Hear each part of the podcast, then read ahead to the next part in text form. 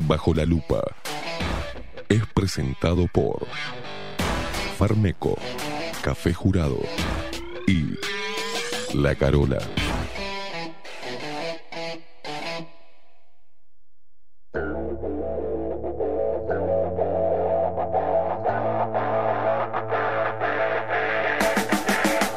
A partir de este momento, momento.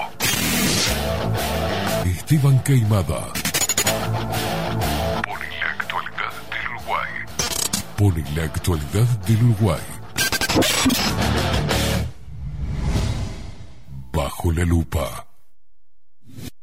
Las opiniones vertidas en Bajo la lupa son responsabilidad exclusiva de su conductor.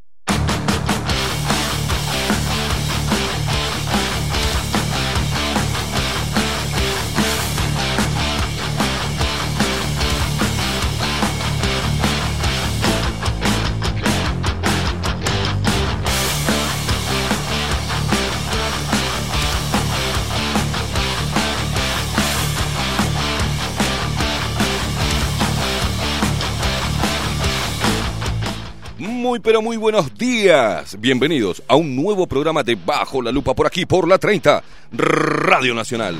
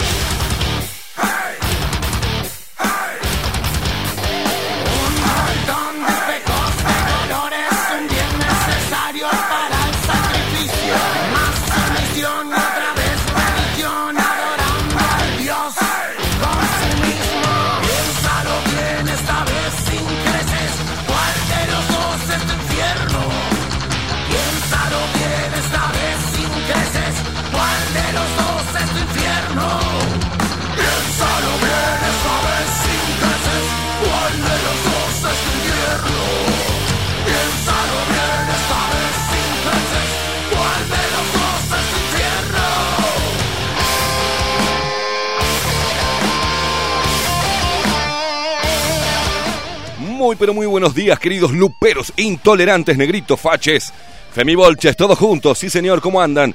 Día de miércoles hoy, ¿eh? Y literalmente la mañana arrancó este, media chotita del tiempo, pero acá estamos, firmes, haciéndole resistencia, haciéndole el aguante a todos ustedes que están ahí del otro lado, que salen todos los días a ganarse el pan laburando. Sí, señor, recordad que nos podés seguir a través de todas las redes sociales, arroba bajo la lupa uy en Instagram y en Twitter, y bajo la lupa uy todo en minúscula en el buscador de Facebook. Dale seguir a nuestra página. Sumate a esta familia de luperos que crece todos los días. Qué boludo que soy, Maxi Pérez. Ten ganas de joder, ¿eh? ¿eh? También te podés suscribir gratis a nuestro canal de YouTube, que ahora vamos a hablar. Con cuidado, con cuidado vamos a hablar porque el gran hermano te cuida. El gran hermano te vigila. Un saludo a toda la gente de YouTube, este, a todos los creadores de YouTube y a todos los que denuncian el programa y a todos los algoritmos raros de YouTube. Un abrazo enorme, le mandamos desde acá. Pero bueno, por ahora seguiremos por esta, por esta vía, eh, haciéndoles pasar un poquito de trabajo. Señores, es momento de presentarlo, eh, perdón, perdón, de manera tradicional. Ahora estamos en el aire, me he olvidado, como nos, nos censuran y nos cortan los cables de la, de la emisora, me olvido. Estamos al aire, sí señor. Ahí agarrás la radio y dale, no, acá, vacuna, vacuna, preocupación, miedo, miedo, miedo. No, acá, acá, pum. 1130 del dial. Estamos hablando de esta radio histórica, 95 años de historia. Y seguimos haciendo historia. CX30 Radio Nacional. También a través de la web radionacional.com.uy. Si pasa algo, si nos cortan, sabes que estás escuchando por ahí. Tenés que eh, conectarte igual. Así no te perdés nada. Y después subimos el programa a nuestro. Eh, a Spotify. Nos encontrás también como. Avivate, ¿no? Bajo la lupa hoy en todos lados. Che, no, sé cómo encontrarlo. Bajo la lupa hoy, poné, estamos en, todas en todas las redes sociales molestando. Y también en, bueno, aplicaciones como Radio Cat, este, mm, eh, TuneIn, Radios del Uruguay, bla, bla, bla, bla, bla, bla. Pero siempre estate conectado a radionacional.com.uy, a no ser que los muchachos de Antel nos corten el coso, no hay forma que nos censuren. A no ser que el gobierno nos censure, no hay forma. ¿tá? Pero por esta red parece que si decimos algo que vaya en contra de eso, para que ya, para que ya te presento, guay. Parece que ahora apenas, apenas te presente. ¿tá? Es ahí justo, dale, dale, hablame, Maxi, Maxi Pérez. Y el contenido que no encuentren, o porque esté censurado, bajo la lupa.uy. Ahí seguro está. Exactamente, porque después si nos censuran lo que hacemos es subir el video o la información que dimos a nuestra página web, bajo la lupa UI. Son cosas Miguel que tenés Martínez, que tener, ¿eh? Miguel Martínez se encarga. Un abrazo a Miguel Martínez que labura como loco ahí con la web, tratando de subir lo que nos censuran las redes sociales. Es momento de presentar al, al equipo de Bajo la Lupa en la voz comercial el señor Marco Pereira. Bienvenidos, Luperos. Y quien nos pone al aire y hace posible esta magia de la comunicación que últimamente ya está haciendo trabajos hasta periodísticos, es él, es el único y que te va a decir hoy cuántos son los recuperados, es él, el único, el inigualable, el hombre de los mil brazos que precisa mm, eh, Luis Lacalle Pou, mandale un par de brazos, Maxi Pérez, que precisa brazos, el Prezi. Estoy hablando del pulpo Voldemort, Maxi Pérez.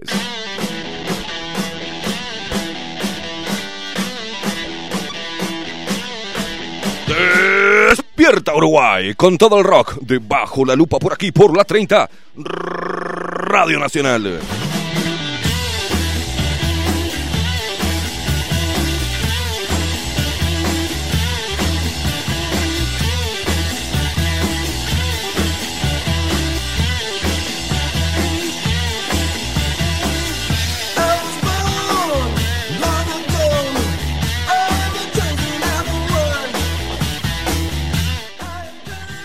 A ver si hacemos todos juntos el pasito sesentoso. A ver, sí- síganme lo que están ahí mirando, dale.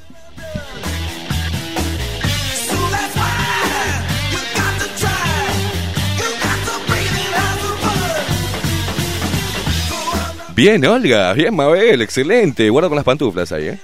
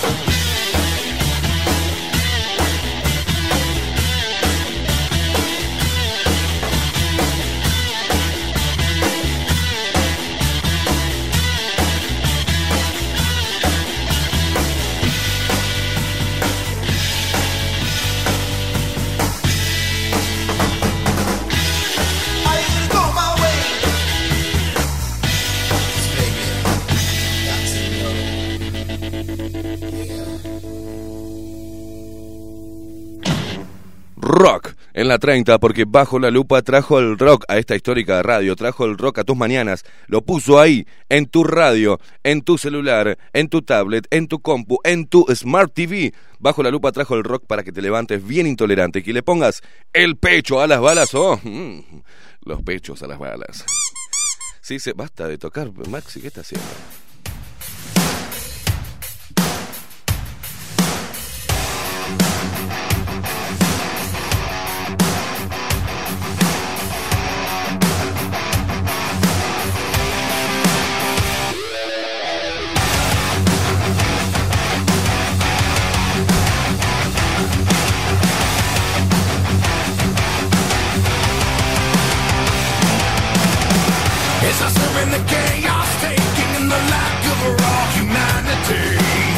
Mucha gente comunicándose a través de Telegram, ahí mandándonos saludos, despertando, Cristina, Sebas, Stephanie Moreira, Alejandro, perdón, Alejandra, Lía Bresan, Sonia Ibarra, eh, Mada, así figura acá en Telegram, Juan Durán, Rino, Carlos Mota, Germán eh, Profe Perio, eh, profe Perio, profesor y periodista será también. Un abrazo para vos, Germán, Nico García, José Vega, eh, Paula, Anita, Daniel, eh, Marty Rock, eh, Estela Mari, Sonia, Sonja, perdón, es, es así, Sonja, eh, Miguel, L.C, vaya a saber eh, cómo se llama ella. Ahora vamos a leer su mensaje. Mauricio, María López, Viviana, bueno, una banda. Y Cristina nos dice, por ejemplo, muy buenos días, chiquilines, mitad de semana. A ver con qué nos sorprendes hoy. Desde Italia con amor, parece título de película. Desde Italia con amor. Un abrazo, un abrazo, bella, bella donna.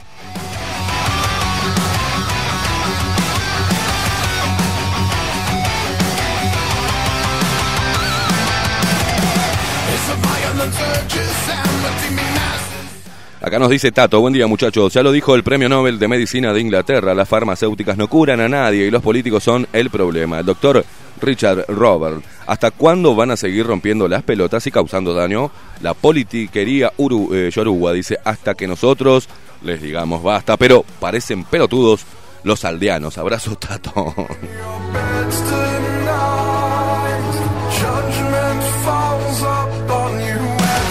Hugo nos dice, eh, buen día, Luperos. ¿Una empresa puede hacer campaña a favor de la vacunación? Mm, ahora te cuento. Buen día, eh, nos dice Alejandro, hoy me saqué sangre y más protocolos que en la Casa Blanca. Arriba, gente, dice.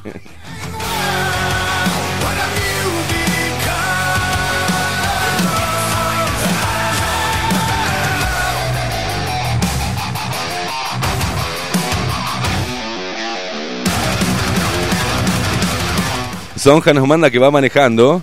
Ojo, Sonja, lo que estás haciendo. Está escuchando la radio. Un abrazo para vos, Sonja, querida. Gracias. Eh, no sé qué está haciendo porque me mandó el video, pero no puedo escucharlo. O no sé si... No, no, es un video de, otro, de otra parte del mundo. ¿Qué es esto que me mandaste? Bueno, después lo veo, Sonja.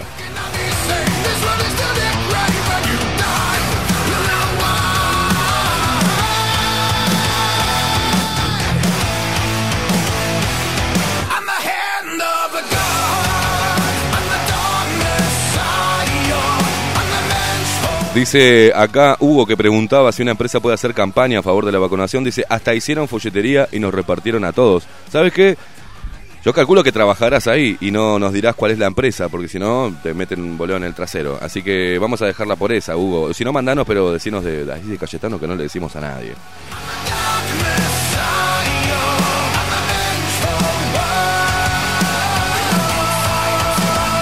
Acá Charlie nos dice, yendo al laburo y escuchándolos como todos los días. Abrazo, Luperos, un abrazo para vos también. Acá nos dice Adriana, buen y lluviosos días desde San José de Mayo.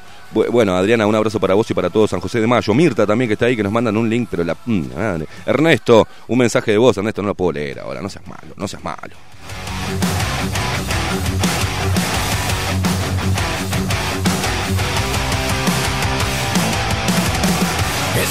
Desde la calle Miní, Santiago Fabiani nos manda buen día, Maxi, para vos y para mí. Bueno, un abrazo enorme. Santiago también, eh, Sebas, que está ahí. Buen día, Maxi, Esteban. Estos días he estado un poco colgado con levantarme temprano, pero al final siempre los escuchaba de tarde por Spotify. Dice, hoy pintó insomnio y acá andamos. Abrazo enorme, machirulos. Nos dice Seba, un abrazo para vos.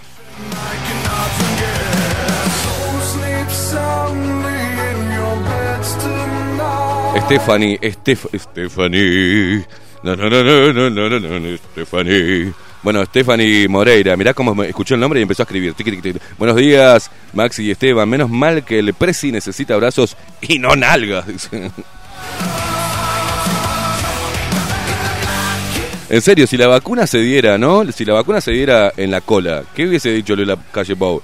¿No? Está todo dado, la vacunación está, lo que falta son culos.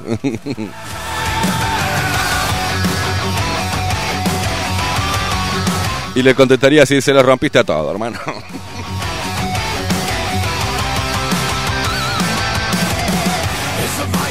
¿Vio cómo separo la obscenidad eh, para que no nos corten, no? Peñarol inteligencia.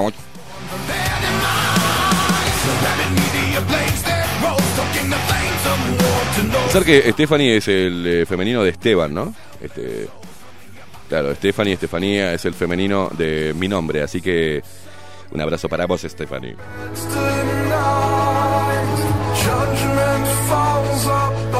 Alejandra nos manda buen día, también Lía Bresán dice buenos días Esteban Maxi arriba, bajo la lupa, gracias por estar siempre, siempre vamos a estar. Nos intentan sacar, pero siempre volvemos, somos como las moscas arriba de un cerezo.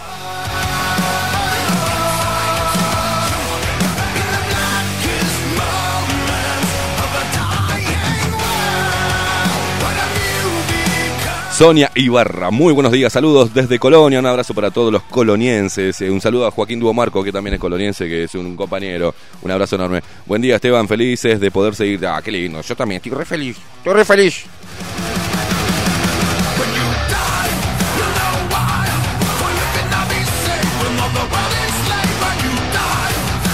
Acá el intolerante de Juan Durán dice, buenos días Luperos, Esteban y Maxi, estos HDP de Antel empezás el programa y ya se empieza a cortar. Todos los días lo mismo. Tengo que pasar datos para escuchar bien. Menos mal que no se usa, eh, que no uso esa mierda de línea de teléfono. Un saludo, un saludo desde Salto, un abrazo para todos los salteños también.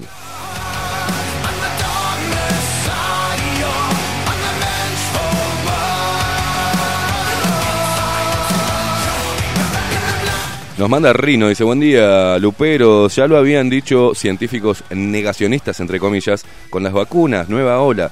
Tengo hijos en Europa, España e Inglaterra cerradas eh, completamente. La gente no puede hablar entre ella y la economía a punto de derrumbarse. Abrazo, Rino. Bueno, qué feo, ¿eh?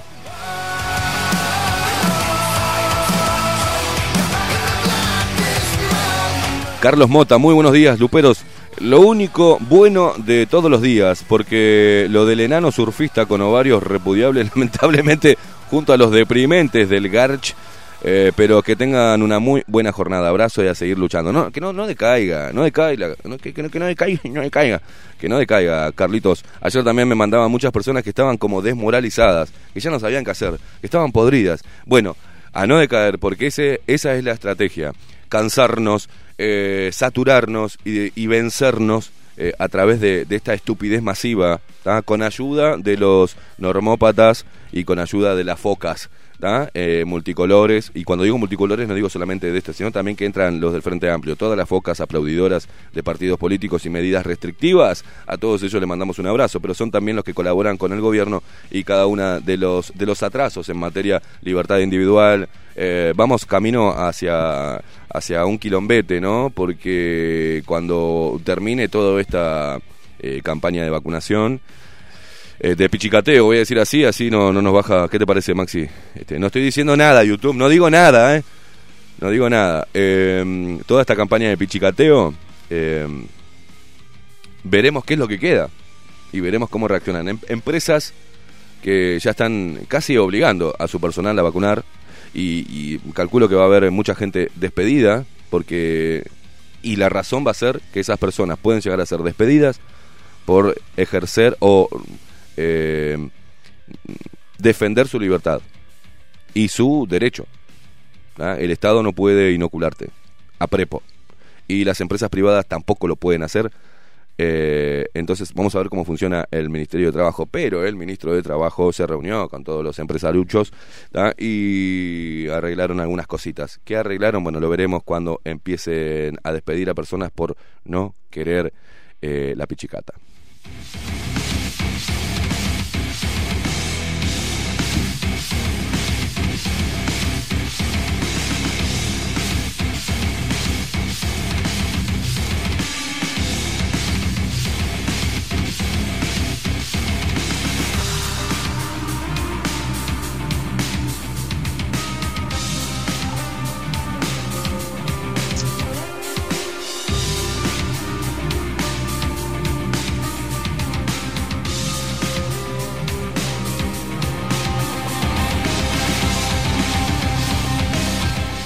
Y, como recordarán, varias veces nos cortaron el programa. Eh, bajame un poquito, Maxi. Varias veces nos cortaron el, el programa. Y esto a mí eh, no deja de, de asombrarme, ¿no? Que la gente avale la censura y la dictadura. Ayer estuve hablando con un periodista reconocido y de trayectoria, que parece que le está a varios les está pesando la conciencia. Y parece que nos escuchan. Y parece que les toca lo que decimos cuando atacamos a los que son reproductores o lectores de teleprompter o lo, de repente los llamamos rata por utilizar la muerte de un ser humano para hacer campaña eh, pichicatera. También hemos dicho que la tecnología avanza y que eh, los que no muestren un atisbo de, de humanidad y que parezcan robots repitiendo el discurso oficial, está en peligro eh, su continuidad laboral, porque pueden ser fácilmente reemplazables por la tecnología, ¿no? Y ahí van a empezar a ahorrar. Los canales de televisión van a empezar a ahorrar y van a empezar a sacar gente y van a poner este a través de la tecnología rostros más jóvenes eh, repitiendo con una programación hecha ya. Entonces creo que el periodismo, y estoy seguro de ello, tiene que empezar a, a opinar y tiene que empezar a interpelar y no aceptar lo que venga como tal, ¿no? Así, lo que venga es la verdad absoluta. Y Internet nace como un camino alterno a lo que era el discurso oficial, un Internet libre, donde había mm, información alternativa, donde uno podía encontrar un nicho de información que no la ibas a encontrar en la televisión, por esto que hemos venido hablando también y lo que la gente conoce, mucha gente conoce, que es estas grandes empresas de, comunicación que absorben a las más pequeñas y toman el poder del discurso, reforzando eh, y hegemonizando eh, en favor de los poderosos del mundo. Entonces, parece que, que Internet también eh, empieza a, funcionar como un gran mecanismo de manipulación global. Pero ¿por qué digo esto? Porque la explicación que nos dio YouTube, y espero que no nos baje ahora, pero ya dije tres, cuatro veces, ¿cuántas veces tenés que decir YouTube para que se enciendan las alarmas? Bueno, pero esto es en base a lo que el, lunes nos bajaron un programa y en ese programa estábamos dando datos oficiales porque los artículos que tocamos eran de diarios reconocidos internacionalmente. Pero bueno, y al consultar uno tiene que saber cuál es la política, en este caso de YouTube. Y acá dice política sobre la desinformación médica acerca del COVID-19. Dice, la seguridad de nuestros creadores, espectadores y partners, amigos, es nuestra máxima prioridad, o socios. Y esperamos que cada uno de vosotros nos ayudéis a proteger esta comunidad única y llena de vida. Es importante que te familiarices con nuestras normas de la comunidad y entiendas el papel que desempeñan en nuestra responsabilidad compartida para mantener la seguridad en YouTube. Por favor, lee atentamente la siguiente política, bla, bla, bla, bla, bla, bla, bla. En YouTube, dice así textual, ¿eh? no se permite el contenido sobre el COVID-19 que suponga un riesgo alto de daño grave. En YouTube se prohíbe el contenido en el que se difunda desinformación médica que contradiga las informaciones de la Organización Mundial de la Salud o de las autoridades sanitarias locales en lo referente al COVID-19. Esto se limita al contenido que contradice las recomendaciones de la OMS o de las autoridades sanitarias locales con respecto a lo siguiente. 1. Tratamiento. 2. Prevención. 3. Diagnóstico. 4. Transmisión. 5. Directrices sobre distanciamiento social y autoaislamiento. 6. Existencia del COVID-19. O sea que no se puede ni siquiera dudar. Nota, las políticas de YouTube sobre el COVID-19 están sujetas a variaciones en función de los cambios que pueda haber en las informaciones de las autoridades sanitarias locales o mundiales. Esta política se publicó el 20 de mayo del 2020. ¿Cómo afecta, cómo te afecta esta política? Dice, ¿no? Si publicás contenido, no publiques ningún contenido en YouTube que, te que incluya lo siguiente. Desinformación médica sobre los tratamientos. Contenido donde se promueve el uso de remedios caseros, plegarias o rituales en vez de buscar tratamiento médico, como el que se obtiene al acudir al hospital o al especialista sanitario. Si no me equivoco, esto lo leí ayer Maxi y no decía plegarias. Decía ora- oraciones y la acaban de cambiar. Yo lo leí ayer y decía oraciones. Orar. Y acá pusieron plegarias. Esto es increíble. Te, te acabas de dar cuenta, ¿no? Lo cambian permanentemente. Pero escuchaste bien, ¿no? Si publicás esto, te bajan, te cortan el, el, el- los que estés, lo que está al aire. Te cortan tu canal. Te lo bajan, como hicieron el lunes. Contenido, repito, contenido donde se promueve el uso de remedios caseros, plegarias o rituales en vez de buscar tratamiento médico, como el que se obtiene al acudir al hospital o a un especialista sanitario. Contenido en el que se afirma que hay una cura garantizada para el COVID-19. Eso tampoco puedes ponerlo. Otro tipo de contenido cuyo objetivo sea disuadir al espectador de consultar a un especialista sanitario o buscar orientación médica. Eso tampoco lo puedes hacer. No le puedes decir a la gente, tenés derecho a consultar a quien quieras. ¿No? Pero por otro lado, el presidente te habla de responsabilidad y de libertad responsable. Gracias, Maxi, por apuntarme eso. Pero cuando te vienen con la pichicata, te hacen firmar algo porque ellos nos hacen responsables. Una cosa, un ejemplo, están dando terrible. Pero además, pero además, cuando vamos a consultar, cuando, ¿no? Yo le estoy diciendo, consulten a su médico. ¿Escuchaste YouTube? No estoy diciendo que no consulten. Consulten a su médico, pero ¿cómo? Las líneas saturadas de teléfono y no se puede hacer de manera presencial. Entonces, como una especie de, mm, de ¿cómo es? De medium. El médico te observa en base a lo que vos le digas. No puede observarte, te escucha y a través de la voz te dice, "Mm, mm, tenés un grano, tenés un forúnculo, ¿eh?". Es impresionante, porque cómo hace para recetar alguna medicina o dar tratamiento o no a través del teléfono, una cosa rara. Pero tampoco puedes decir en YouTube, acá lo dice en la línea, ¿no? De- afirmar que existe un método de prevención del COVID-19 de eficacia garantizada. No lo puedes afirmar. Afirmar que cualquier medicamento o vacuna constituye un método de prevención del COVID-19 de eficacia garantizada. Afirmar algo sobre las vacunas del COVID-19 que contradice la opinión de consenso entre los expertos de las autoridades sanitarias locales o de la Organización Mundial de la Salud. Exacto, o sea, lo que tenés que hacer es por más que el experto sea un gastroenterólogo o si o que sea un publicista dentro de los que están en el, en el grupo asesor este honorario, eh, ¿no? El GARCH. Por más que sea un publicista, vos tenés que no se lo puede contradecir al hombre.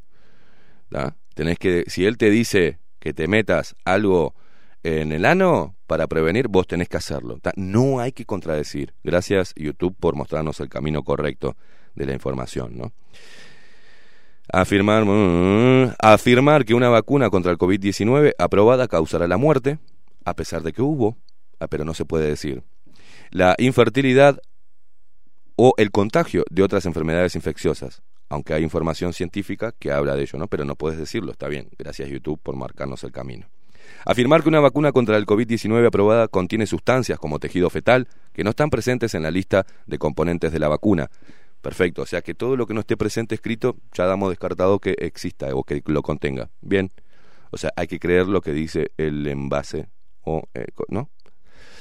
Afirmar que una vacuna contra el COVID-19 aprobada contiene sustancias, dispositivos diseñados para hacer un seguimiento o identificar a las personas que las reciban. No, tranquilo, YouTube, que nosotros lo que decimos que el celular, ya en este momento, por ejemplo, estamos siendo escuchados por ustedes.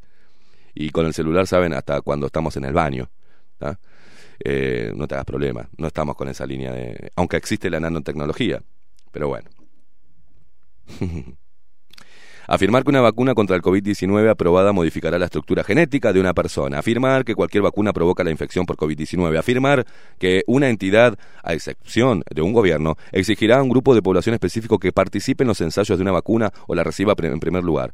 Desinformación sobre el diagnóstico. Contenido que se fomentan métodos de diagnóstico que contradicen las indicaciones de las autoridades sanitarias, bla, bla, bla, bla, bla, bla. O sea, en realidad es muy largo esto, ¿no? Estos son algunos ejemplos de contenido prohibido en YouTube. Ejemplos. Negar la existencia del COVID-19.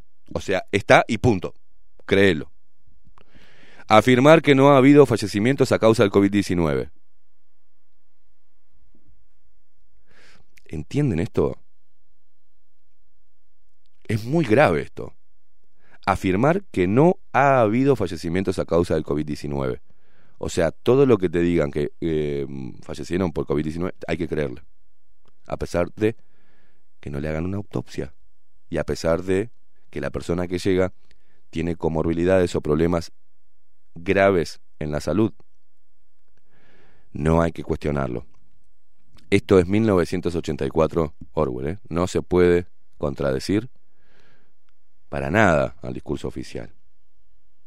Afirmar, estas son las cosas prohibidas, repito, afirmar que cualquier vacuna es un método de... eh, afirmar, afirmar que cualquier vacuna es un método de prevención del COVID-19 de eficacia garantizada. Bueno, tampoco se puede afirmar. Ahí te está diciendo que no le hagas tanta propaganda, ¿no? Están metiendo una mechada como diciendo, bueno, puede haber una duda ahí. Se dan cuenta que es dictatorial y contradictorio, buscando ser democrático. Afirmar que determinado tratamiento o medicamento supone una cura garantizada para el COVID-19. Tampoco se puede. Afirmar que determinadas personas son inmunes al COVID-19 debido a su raza o nacionalidad. Da, me parece bien. Animar a los espectadores a recurrir a remedios caseros para curar el virus en vez de buscar atención médica si enferman. ¿Por qué? Si hay tratamientos alternativos, pues están prohibidos. ¿Para quién trabajamos? Para los laboratorios, ¿verdad? Bueno. Disuadir a los espectadores de consultar a un profesional médico si enferman. Bueno, afirmar que aguantar la respiración sirve como prueba. Bueno, sí. Afirmar que basta con evitar la comida asiática para no, tampoco, entiendo. Tampoco el pelotudeo, YouTube. Afirmar que los fuegos artificiales pueden eliminar el virus. Bueno, eso. Eso, ¿quién lo dijo? Bueno, acá te ponen, ve, una mezcla de estupideces que se dicen mezclada con prohibiciones de contradicción al relato oficial. Bueno, ¿qué ocurre? Acá te explica después qué ocurre si, si vos infringís esas normas y lo que ocurre es que te bajan como la otra vez. ¿No? Y así estamos con una dictadura, es una dictadura, es una, tenemos un grave problema. Lo que era Internet, que era un, un ámbito libre para hacer resistencia al discurso oficial de las grandes cadenas de televisión y radio, hoy ya no, hoy ya se pasó para el otro lado. Ahora es él quien te pone las normas y te dice si vas contra el relato oficial, te bajo el contenido. Y uno dice, bueno, tenemos... Pero eso a nivel local no sucede en la televisión. Sí, señor, hemos visto como cada uno de los canales de televisión, más cada uno de los actores políticos de todos los partidos, todos diciendo y repitiendo el mismo discurso a pesar de que hay contradicciones continuamente en cada una de sus palabras. Igual siguen afirmando lo mismo. Maxi, acotación. Eh, Internet sigue siendo libre. La gente opta por sitios dictatoriales. El ejemplo más claro, irrefutable, es cuando uno le dice que WhatsApp no es una aplicación segura. Y la sigue se- usando. Y que se tiene que cambiar de aplicación. Y uno le muestra una aplicación más segura, que no es 100% segura, pero más segura, y no lo hace. Están esperando, Maxi, ayer me dijeron y comentaron, están esperando el, el- ese pequeño informe sobre Sí, WhatsApp que yo le ibas dije a que dar. iba a hacer, que lo iba a hacer antes del 15 de mayo. Ah, bien, no no me acordaba todavía. Sí, sí, sí. no Antes- acordaba. el 15 de mayo es, es cuando entran en vigor las, las nuevas las nuevas normas de, de Perfecto, WhatsApp. perfecto. Entonces en ese tiempo yo ir... Es, es corto igual, no es mucho. ¿eh? Lo que pasa es que quiero hacerlo... Eh, puntualizar este, eh, sí, para que puntualizar la para que quede bien claro, para que quede claro, Bien. que cualquiera pueda entender. Bien, Desde el nene de 5 años hasta el abuelo de 90. muy bien. Pero, eh, por ejemplo, vio que la otra vez uno de los que publicó y generó un ataque contra el doctor Yuto, ¿se acuerda? Maxi Pérez, ¿se acuerdan? Que había sido AFP, si no me equivoco. ¿No? Escuchen bien esto y paren la oreja y presten atención, porque para un lado se puede, se crea estos grupos de fact checker, ¿no? Estos policías del pensamiento, policías de la verdad. Pero ellos como policía de la verdad sacan un, un artículo que dice las afirmaciones falsas del abogado alemán Rainer Fellmich sobre ¿eh? un video en el que el abogado alemán dice que pretende denunciar el escándalo y fraude del, del coronavirus por la gestión de algunos países para detener la pandemia de COVID-19 ha sido compartido y acá eh, lo, lo, pone con un cartel falso, ¿viste? Porque ellos están ahí para factual AF- AFP, para, para decirte que es la verdad. Pero miren en su artículo lo que aseveran. Esto sí se puede, esto, esto no es cuestionable. Dice así, por eso es falso. Como ha explicado AFP Factual en otras verificaciones, las pruebas de PCR están diseñadas especialmente para detectar este virus. YouTube, esto lo permitís. Esto no pasa nada. A esto ni bola, ¿no? Si yo digo esto, ¿qué pasa? Y AFP, ¿para quién trabajas? ¿Para el Ministerio de la Verdad? ¿O trabajas para quién? Porque que ponga, lo tengo acá, ¿eh? Lo tengo acá, después lo voy a subir. Aseguran desde su portal diciendo que todo lo que dijo un especialista es falso, como ha explicado, se ve que ya lo hicieron varias veces, AFP Factual, en otras verificaciones, las pruebas PCR están diseñadas especialmente para detectar este virus. Y es falso eso, señores. Y es falso. Entonces, fíjate, quien te eh, muestra. Y todos los, estos periodistas que están preocupados de trayectoria, que están preocupados por lo que salga debajo de la lupa o por cómo lo estamos, los estamos interpelando y estamos mostrando cómo mienten, que se sienten con culpa, que se sienten también presionados por... o que quizás tengan ganas de empezar a hablar y están esperando el momento justo, ¿no? De repente cuando no les quede más carrera en televisión y, les que, y se abracen a la radio como único medio donde puedan trabajar, ¿está? Ahí empiecen a mostrar la verdadera cara de su periodismo y empiecen a denunciar a todo lo que fueron este, sometidos. Ojalá, uf, eso sería sería algo bueno para la democracia y para la información y para el periodismo local.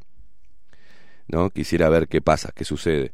Pero esos mismos tomaron el, el artículo de AFP, lo desparramaron por todos los medios, criticando a Yuto porque estaba interpelando el PCR. Vos andá viendo cómo, cómo se maneja esto y a ver quién es el chanta.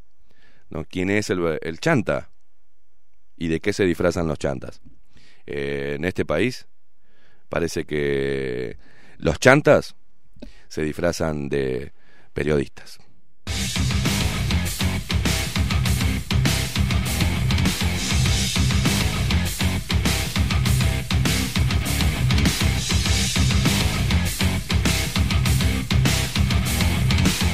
Atención Maxi que y eh, la gente que hoy viene nuestro querido Pablo Boraño, ¿tá? nuestro periodista joven estrella, nuestro joven maravilla, ¿tá? que va a venir con eh, la guerra de la triple la, tripla la triple alianza. Mirá vos, este eh,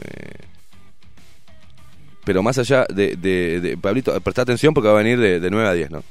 Eh, va a estar con nosotros. Y la columna de, de Pablo está haciendo este la gente se encariñó con la columna, porque es información y también esa información te lleva a entender un poco por qué estamos así hoy.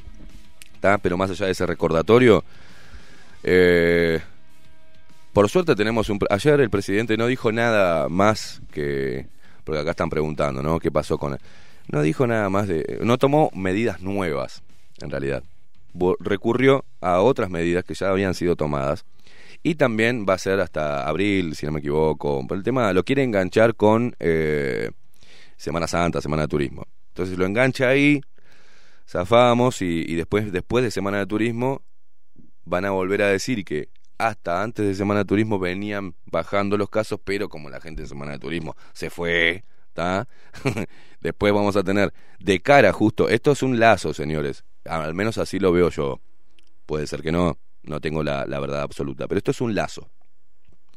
Toman medidas ahora, ¿no? Toman medidas que no son simpáticas porque otra vez la no presencialidad, eh, este, otra vez que queda a criterio, eh, lo dejo, lo dejo a tu criterio. Eh, mandar a los chicos a la escuela o no. Bueno, parece que hay un 61, 61 el 61% de los maestros y profesores se vacunaron. Y el otro, eh, ponen un 60 y un 40% dijo no, yo no me vacuno. Presten atención, ¿eh? Porque son profesores. Teóricamente tienen mucha más información, porque tienen el don de impartir conocimiento. Por ende, tienen que adquirir conocimiento, y ellos dijeron que no. Y como dijeron que no, lo que propone el gobierno, y una idea que se le ocurrió a el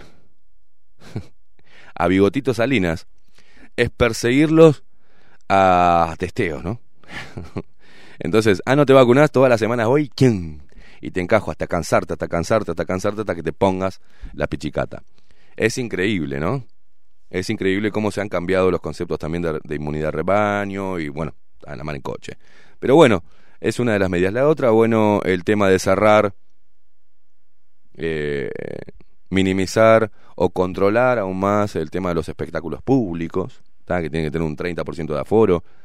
Eh, pero si hay eh, este, un lugar donde se pueda hacer un evento donde tenga la capacidad para 3.000, no, no, no, tampoco. Hasta 400, por más que el lugar se tenga capacidad para, ¿no? Para con un 30% de aforo, apegándose, pueda tener hasta 2.000 personas. No, no, no, no, no. Es hasta 400. Vaya a saber de dónde sacaron el 400, ¿no? ¿Qué número mágico es el 400? El 30% también en los ómnibus, ¿no? Ahora, ahora vamos ahí, ahora vamos ahí. Vamos exactamente ahí ahora. Por eso voy llevando todo para ahí. Pero después lo que dijo que está, vos vienen eh, un palo y medio más, un palo 200, ¿no? Mil, eh, un millón doscientas mil más de la misma empresa, sino más que vienen con, le- con, la, con la cosita de no te rindas, alzar el vuelo y no... Sí, sí, sí, vienen lo mismo. Vienen lo mismo. Va a comprar la misma. Sí, pero esa, esa, ese cartelito venía en los tapabocas, no venía en la, la caja de vacunas. No, no, no, venía. Está la foto. Pegaban en. en Sí, son tapabocas, no son vacunas. No, no. ¿A qué te referís? El, el- la palabritas esas que pusieron de... de No, no, pusieron la poesía ahí, donde estaban las, las cajas de vacunas. O sea, a ver si me entendés. Yo tenía entendido que eran tapabocas. No, no, no. Sí, tapabocas debe haber. Pero estaban ahí, en el entorno del traslado de las vacunas. ¿Está? Y compraron a la misma empresa. Sí, este. No, no quiero decir ni las empresas porque no sé si YouTube está muy sensible hoy. Pero también le compraron las mismas, argumentando que, mm, eh, bueno, eran más rápidas. Tenés Maxi, y está bueno porque el presidente sabe de vacunas. Sabe y sabe el tipo. Sabe. Si no, fíjense lo que cuando hablaba de las vacunas, ¿sí? te da una explicación científica, ¿no? Y muy inteligente de las vacunas. ¿Qué dice el presidente de las vacunas, Maxi? Hay algunas vacunas que tienen más eficacia, supuestamente, y otras menos.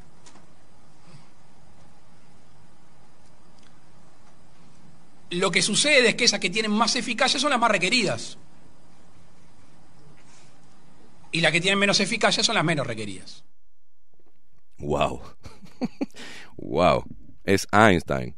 ¿Ah? Escuchen bien porque esto es importantísimo, ¿eh? la explicación de por qué trajeron más vacunas de una de un laboratorio y de otro. No, no, escuchen, escuchen, ¿eh? Hay algunas vacunas que tienen más eficacia, supuestamente, y otras menos.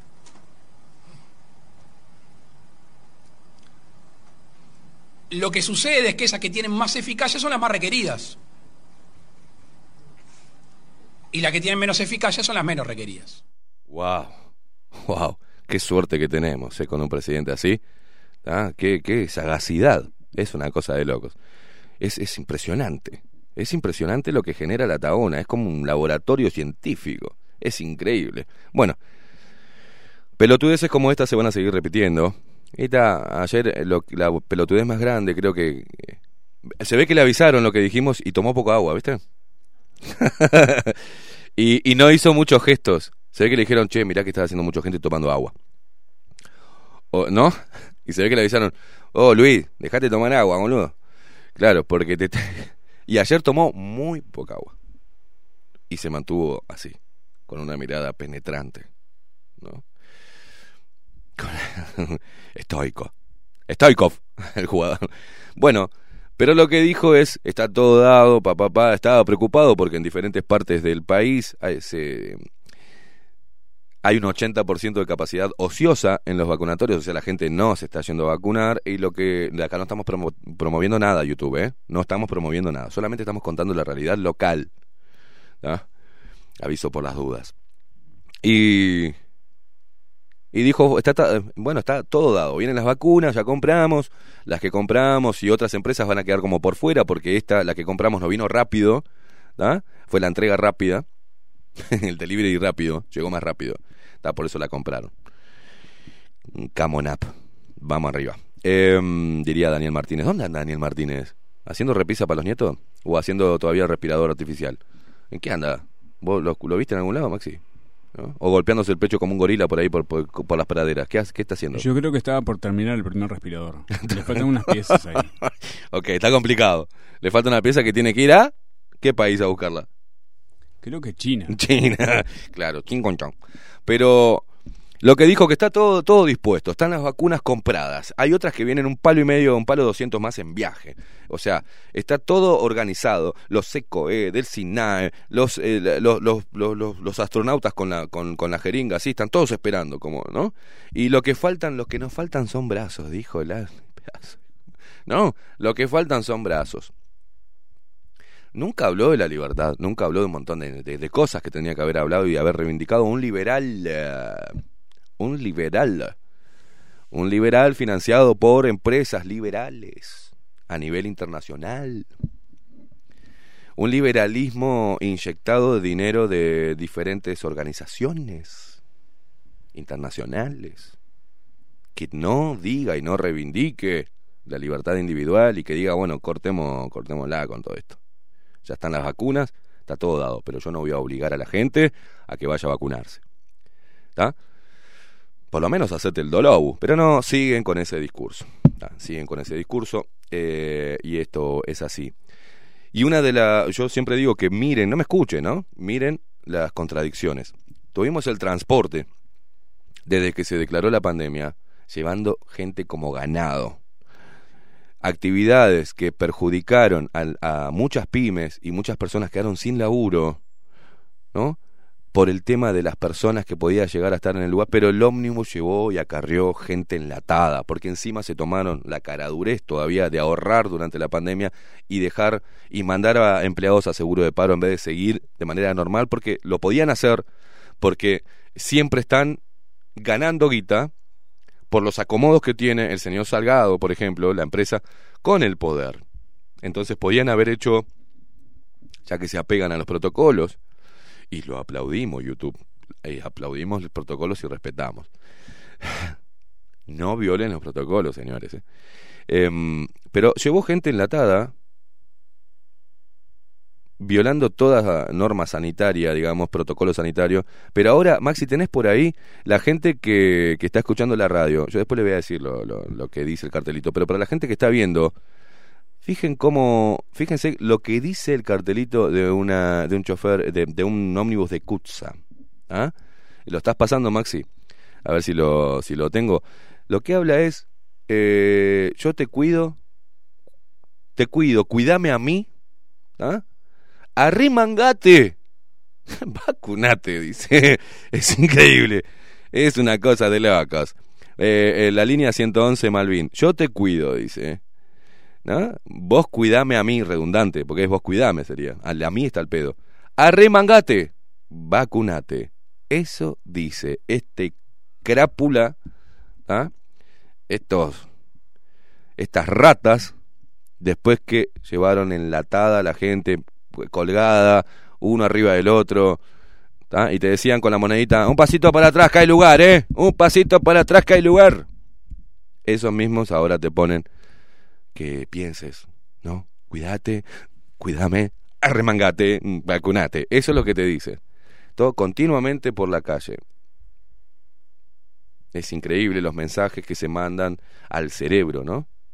Y cuando uno dice, bueno, apelemos a la, a la conciencia colectiva, quiere decir que los que no seguimos esa línea somos unos inconscientes, unos malnacidos. ¿tá? Somos gente detestable. ¿Por qué? Porque somos libres de elegir y peleamos por nuestra libertad. No me metas nada que no quiero. Simplemente es eso. Y saquemos todas las teorías conspirativas que dicen, ¿no? Saquemos a todo para que no nos rotulen de negacionistas, ni terraplanistas, ni teñinistas, ni pilipinistas. No, saquemos todo. Yo te digo, mi argumento es, yo no me vacuno porque tengo la libertad de elegir que entra en mi cuerpo. Y el Estado no me puede obligar. Si el Estado me obliga, es dictadura. Y es totalitarismo. Vestido de liber- libertarismo pedorro. Porque hay muchos de estos dinosaurios blancos, ¿ah? estos dinosaurios blancos que ya están para el descarte, hablan del liberalismo como si fuera a decir, eh, te dame un pan con dulce de leche, ¿no? Estos, ¿para quién operan? Porque salieron con su con su etiqueta libertaria a coartar libertades individuales y a exigir castigo para el que no siguiera los lineamientos del gobierno y de las autoridades sanitarias locales. Entonces, ¿qué hay que hacer con esta gente? Con estos bigotitos fascistas.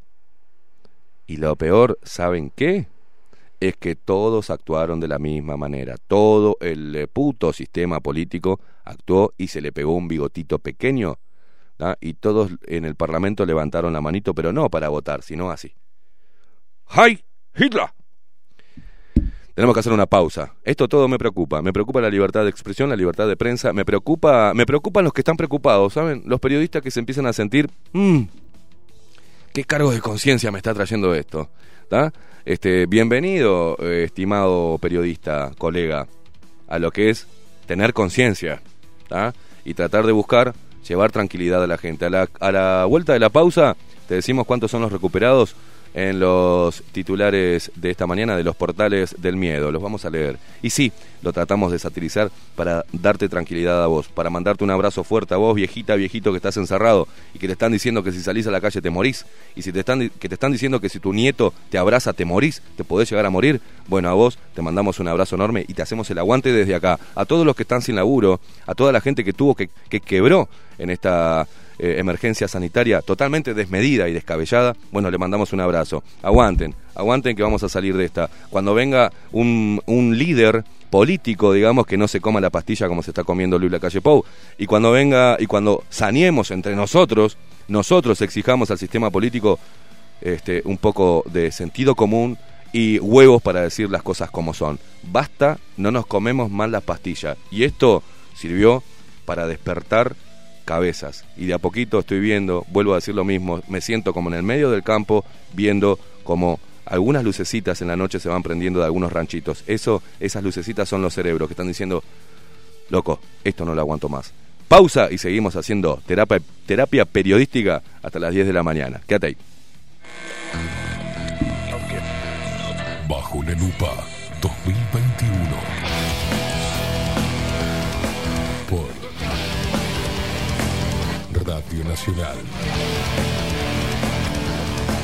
Bajo la lupa.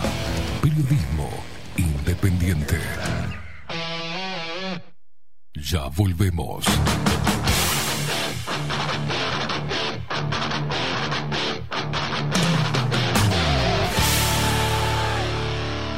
Bajo la lupa.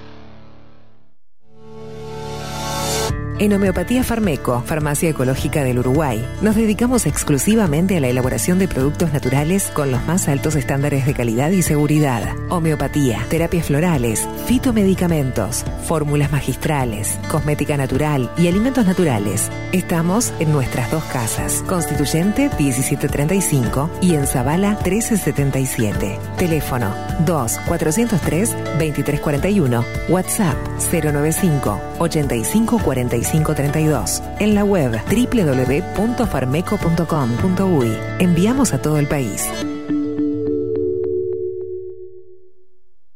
Café Jurado, directamente desde la planta hasta su propia taza, siempre garantizando la mejor calidad. Café Jurado, su cuerpo, su intenso sabor y su aroma hacen de nuestro café un placer único. Desde 1912, pasión por el café. La Carola. 13 años haciendo las mejores paellas y tortillas españolas de Montevideo. Sus chefs, Marcos y Carola, no solo ofrecen las mejores paellas, sino que también tienen las mejores pavlovas de la ciudad. Cuentan con un jardín exclusivo para tapeos, degustaciones de vinos y reuniones familiares. También ofrecen un menú express con opción de pasta y jugos naturales. De martes a viernes a partir de las 20 horas, sábados y domingos, también al mediodía. Instagram, La Carola Tapas. Gonzalo Ramírez 2225, esquina Juan Polié. Reserva tu lugar 099 24 20 72. La Carola, el clásico de la ciudad. Si busco timbres notariales. Salón Libertad. Y si busco juguetes. Salón Libertad. Y si busco. No busques más. Salón Libertad tiene todo lo que te puedas imaginar. El salón más completo del centro. Agencia oficial de timbres notariales, profesionales y judiciales. Y si busco fotocopias. También en Salón Libertad.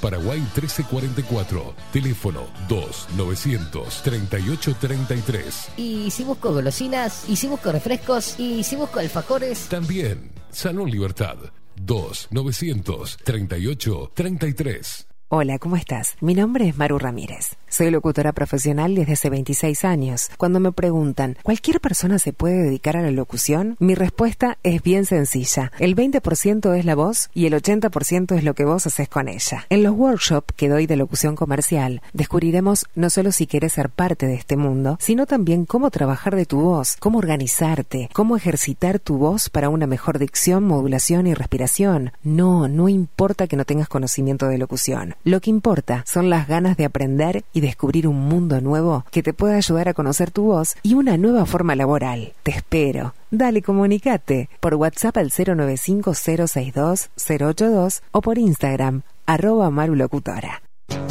Mercado de Carnes La Vaquilla. Ofrece a sus clientes los mejores cortes y la mejor atención. Ventas por mayor y menor. Descuentos especiales a parrilladas, colegios y caterings. Envíos sin cargo. Teléfono 2-208-9877. Horarios de lunes a sábados de 7 a 13.30, de 17 a 20 horas. Domingos de 8 a 13 horas. El tierno sabor de nuestras mejores carnes a su mesa. Mercado de Carnes La Vaquilla. Avenida San Martín, 2555. Teléfono 2-208-9877. Envíos sin cargo.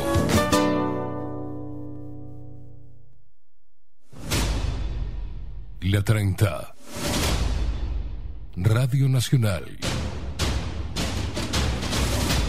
Puso la mañana de las radios bajo la lupa. Esteban Queimada hace periodismo en serio. De lunes a viernes, de 7 a 10. Bajo la lupa. Y agárrate fuerte. La 30. 11.30 AM. Escribinos por Telegram. Arroba bajo la lupa hoy.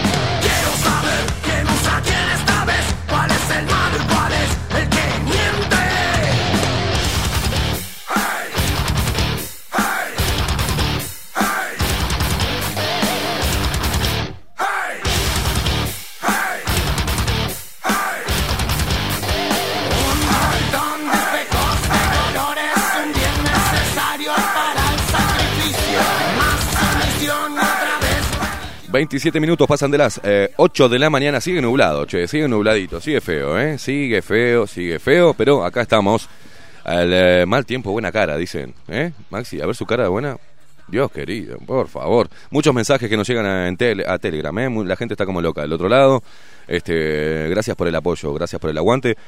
Y también, como siempre, tenemos que agradecer a nuestros auspiciantes, como siempre, ¿no? Como siempre, y este es el momento donde nosotros, a pesar de que esté nublado y a pesar de todo, eh, tomamos el mejor café. Y estamos hablando de café jurado. Las cápsulas de café jurado han sido elaboradas cuidadosamente para que el agua fluya a través de ellas, extrayendo toda la esencia de nuestro café, su cuerpo, su intenso, su sabor y su aroma único. Sí, señor. Compartí todos tus momentos con las cápsulas y el grano molido de café jurado desde la planta a la taza, asegurando la mejor calidad. Pedilo al 093-554-715, 093-554-715. Un abrazo enorme a Bernardo y Paola, que están ahí siempre del otro lado. Café Jurado, pasión, eh, pasión, ¿saben por qué? Como nosotros, apasionados, pero pasión por el café.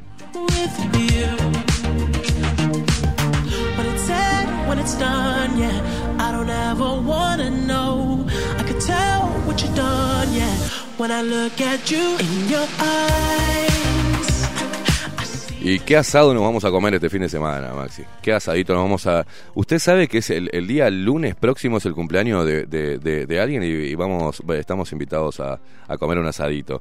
Es el cumpleaños de, alguien que justo coincide con la columna. ¿eh? Eh, un abrazo enorme para, para Luis, Jessy, Sandra, Melissa, Karen.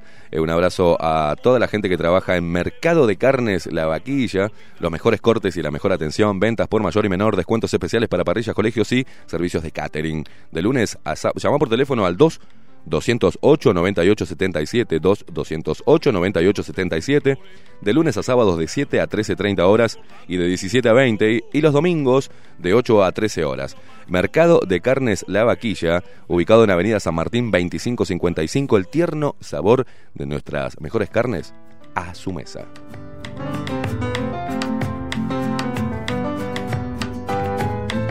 Hoy en tonos de folclore he de entonar mi canto, recordando quién soy yo. Uno más. Y le voy a mandar un abrazo a mi corredor de seguros, que tenés, tenés que asegurar el auto y te lo soluciona al toque como me solucionó todo. ¿eh? Y Yo, mira, ni me caliento, yo lo dejo todo a Alejandro. Le dejo todo a Alejandro, repito, corredor de seguros en minutos. Tenés el auto asegurado sin complicaciones ni trámites engorrosos. Llámalo al 099-665-074. Repito, 099-665-074. Alejandro Repeto, corredor de seguros.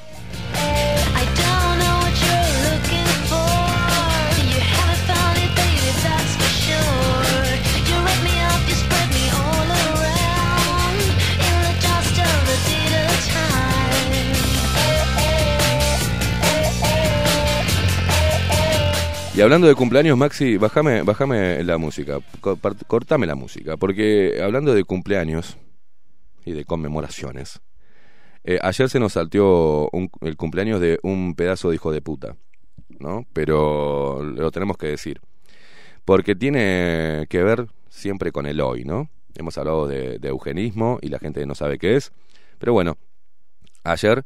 eh, se eh, teníamos que haber hecho referencia a esto y se nos pasó, ¿viste?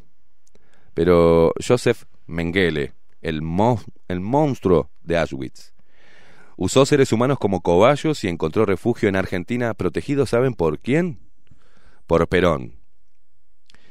Este pedazo de hijo de puta, nazi, fue protegido por Perón, como muchos nazis fueron protegidos en Argentina. Y Perón es el ídolo, por ejemplo, y el norte, camino a seguir de un partido político acá que es Cabildo Abierto. Vayan sacando cuentas. Sé que la gente no tiene escrúpulos, ¿no? No importa. Asesinó, mató, pero no importa, hay que seguirlo. Nació hace 110 años en Baviera. Fue el más sanguinario criminal de guerra del nazismo. Llevó a cabo los más atroces experimentos médicos de prisioneros a los que luego enviaba a las cámaras de gas. Llegó a la Argentina en 1949 con un pasaporte falso, visitó a Perón en Olivos, murió ahogado en Brasil en 1979 bajo una falsa identidad. La pregunta sin respuesta es si el monstruo nació monstruo o lo hizo monstruo la monstruosidad. No es una pregunta retórica. Adentrarse en el alma de los verdugos no, no ayuda a comprenderlos, pero permite mostrarlos como lo que son. Personas normales que cenan en casa y besan a sus hijos antes de ir a cumplir con su trabajo. Gente común a quienes la impunidad les permite quebrantar todos los límites y aún más. Después tornan a la rutina y sus este, actos quedan sepultados en sus profundidades más oscuras donde no hay nada. Joseph Mengele fue el verdugo de Auschwitz, el más grande de todos los campos de concentración y exterminio que los alemanes instalaron, varios en Polonia antes y durante de la Segunda Guerra Mundial. Nació monstruo o no, eh, un día como hoy, decía por ayer, no un día como ayer, de hace 110 años. Era médico, se hizo nazi, se alió a la monstruosidad muy joven. Luchó como oficial de las SS, hasta que una herida lo sacó de la batalla. Pidió ser destinado a Auschwitz y encaró allí una serie de experimentos médicos terribles y escalofriantes. Mandó a la muerte, ya fuese con sus experimentos o de forma directa, a las cámaras de gas a miles de prisioneros. Así enfrentó, cuentan eh, sus eh, biógrafos, una epidemia de tifus en el campo. Mandó gasear a mil eh, 600 gitanos, hombres, mujeres y chicos que eran el foco de expansión del mal provocado por los piojos corporales. Lo llamaron el ángel de la muerte, un hierro de la ciencia del eslogan de ángel. De ángel, nada. Pues acá hay una falta de información porque para los lectores de la Biblia, los creyentes en Dios, Satanás era un ángel, ¿no? Acá eh, falta, falta, falta una lectura, ¿no? Bíblica, me parece. Cuando vio derrumbarse el Tercer Reich, eh, Reich, aquel imperio que iba a durar mil años, huyó, se hizo un experto en falsear su identidad y buscar protección. Recaló en Argentina. Hay una película que hace Natalia Oreiro, este, no me puedo acordar ahora, eh, Guacolda. Guacolda, que muestra cómo llega a, Argentina Mengele y que también experimentó con argentinos, pero fue eh, abrazado por, por Perón, ¿no? Repito, por Perón. Eh, recaló en Argentina buscando protección, como hicieron muchos de sus camaradas nazis, gracias a los buenos servicios de alemanes eh, hitleristas, guardias fronterizos austríacos, oficinas de empadronamiento italiana, funcionarios de la Cruz Roja Internacional, obispos y sacerdotes de la Iglesia Católica, empresas navieras europeas y argentinas y funcionarios del país sudamericano, políticos y diplomáticos de aquel peronismo flamante, heredero del espíritu pro-alemán de la revolución del 4 de junio de 1943, que buscaba el empuje y la eficiencia alemana para intentar industrializar el país. Esa era la idea de Juan Perón, que conoció a Mengele en la residencia de Olivos, que era por entonces la quinta de fin de semana de los presidentes. Acá sigue, ¿no? Un informe, pero le vamos a pedir a, a Pablito Boraño que, ¿no? que eh, empiece también mm, a tratar estos temas, porque si bien Pablito dijo la otra vez en forma sarcástica, parece que fue el único genocidio, y estamos mostrando otros genocidios de los cuales no se promocionan, porque involucran a muchos de los que hoy se dicen humanistas. Entonces, como es tan contradictorio y tan nefasto eh, seguir esos ideales, pero llamarse eh, defensor de la humanidad, eh, no se dan, no se promocionan. Entonces es más fácil decir que los nazis y punto, y nazis nazis y facho facho y ya está. Pero bueno, ayer nos olvidábamos de este memorable señor, ¿no? Eh, asesino y un gran promotor de la eugenesia. Y acá, en nuestro país, y algunos líderes políticos relacionados a la medicina también abonaron a la eugenesia. Y eso es terrorífico. Pero, Maxi, ¿qué te parece si ponemos un poquito de música, escuchamos a Marucha y nos metemos en los titulares de esta mañana?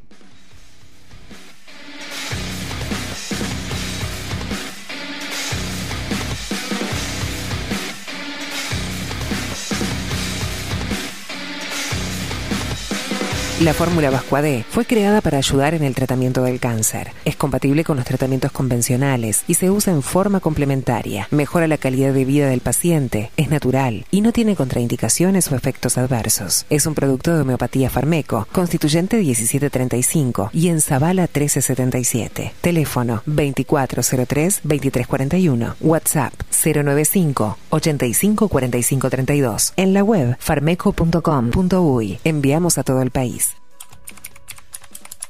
Los titulares.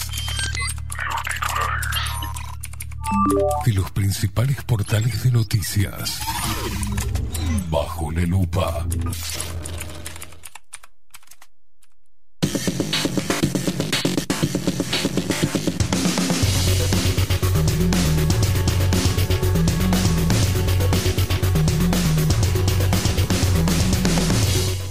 Eh, a todos los mensajes que nos están mandando eh, a Telegram parecen que saben mucho de la vida de Mengele.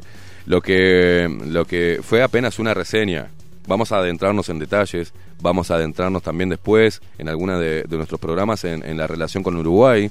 También vamos a adentrarnos en lo que es Francia, involucrar a los países en lo que fue este, los que los que recibieron a estos a estos genocidas y quienes abonaron también están dentro de las logias, ¿no? Así que hay mucha información. No, no era el tema central de hoy, pero hicimos referencia a este personaje nefasto de la historia, como otros. Obviamente que no fue el único, y no fue el único, ni siquiera eh, se puede poner que estos, este, estos asesinos solamente nacieran de Alemania, ¿no? Este, hay sudamericanos varios. ¿tá? Pero vamos a tratarlo en alguna otra columna, vamos a centrarnos en ese tema también. Pero ahora nos metemos a ver qué dicen los portales del miedo, por ejemplo, eh, eh, el observador que dice gobierno suspende presencialidad obligatoria en clases y apela a la conciencia individual.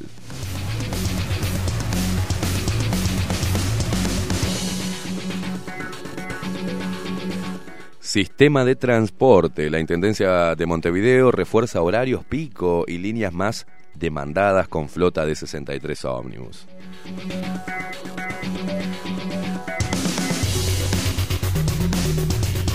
Ah, y el presidente también nos mandó a que ya está todo, ya tenemos toda la información, los que tenemos que mover la perilla somos nosotros. Ahora nos mandó a perillar a nosotros. Él ya no toca más perillas.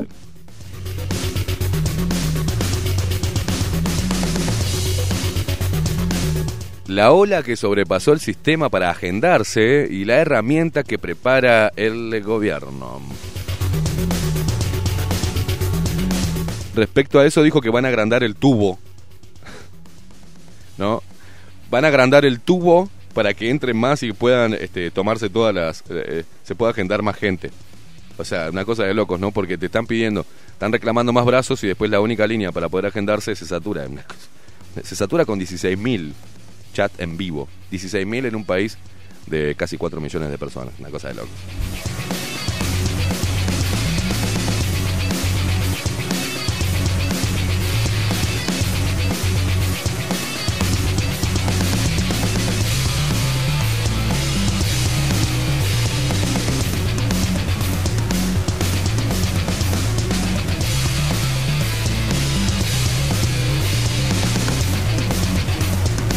Opa, opa, opa, opa, opa. Cabildo Abierto defiende a Montaño y acusa a Cipriani de hacer una casa de brujas. Ay, mamá.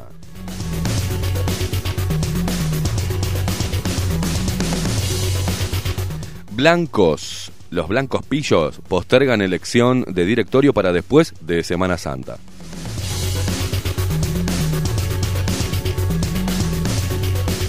Y creo que precisan un director con un poco más de fluidez, ¿no? Este, porque lo agarró la, la letra chica a este señor y, y se lo comió en dos panes, ¿no?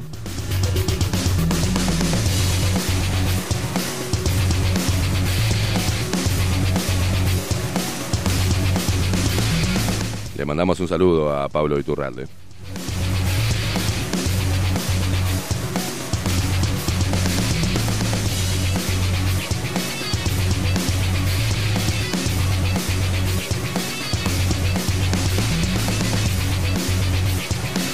Maxi, tire los recuperados cuando usted quiera, cuando los tenga.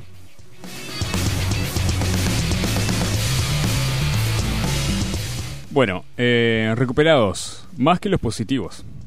Ayer. Bien. 975 recuperados. ¿Del día de hoy? Del día de ayer. Del día de ayer. Los datos de hoy todavía no están. Están a las Claro. 8 de la noche. Los datos del día se publican a las 8 de la noche. Claro, lo, lo que leímos ayer era de antes de ayer. Exactamente. Bien. Estos datos son de ayer, del día de ayer. 975 recuperados más que los PCRs positivos. Ya, ¿Y cuántos fueron los R- eh, Los PCR? PCRs positivos fueron 908. O sea que siempre están más los recuperados que los nuevos casos de, pos, de PCR no siempre, positivo. pero este, están prácticamente igualados. ¿Qué pasa?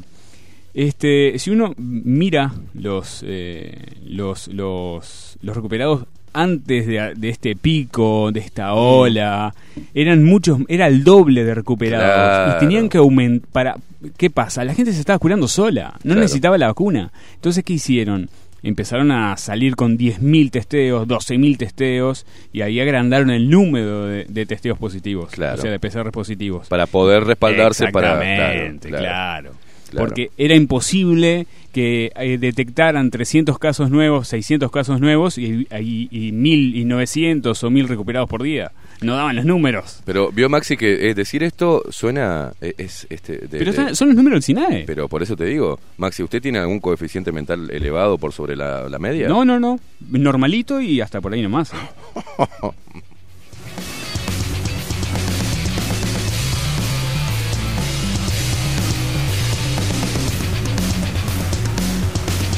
La lucha contra el virus. El Ministerio de Salud Pública, en, en Ministerio de Salud Pública, advirtieron sobre los riesgos en la logística para la vacuna de Pfizer.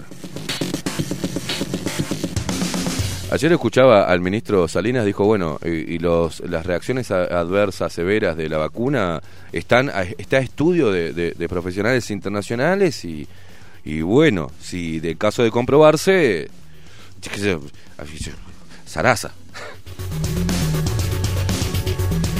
No dijo nada. No dijo absolutamente nada. Ni siquiera se arriesgó a decir que si llega a haber una confirmación de reacciones severas, adversas, severas de la vacunación, sea la vacuna que sea, la suspenden. No dijo nada, ni siquiera se arriesgó. Vemos. Porque sabe que después sale esa información y la gente dice, ah, estos son, estos es mentira, es para hacernos dar miedo y que no nos, que no nos pichicateemos, ¿no? Pero que un ministro de salud diga eso y que en ningún periodista de los que estaba ahí diga, ey, ey, ¿cómo, cómo? ¿Puedo reformular la pregunta al ministro de salud pública? Después está otro pelotudo de la República que le preguntó lo mismo al presidente que ya había dicho presidente, Luis Lacalle Pou.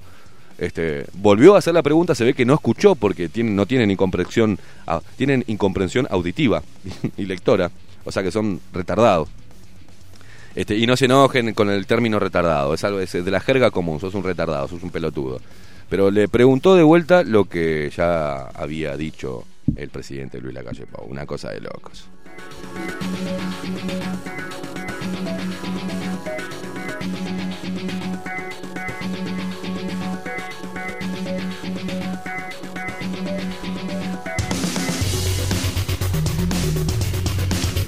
En materia internacional, Estados Unidos, o- Estados Unidos, ocho muertos en tiroteos en salones de masaje de Georgia. Vaya a saber.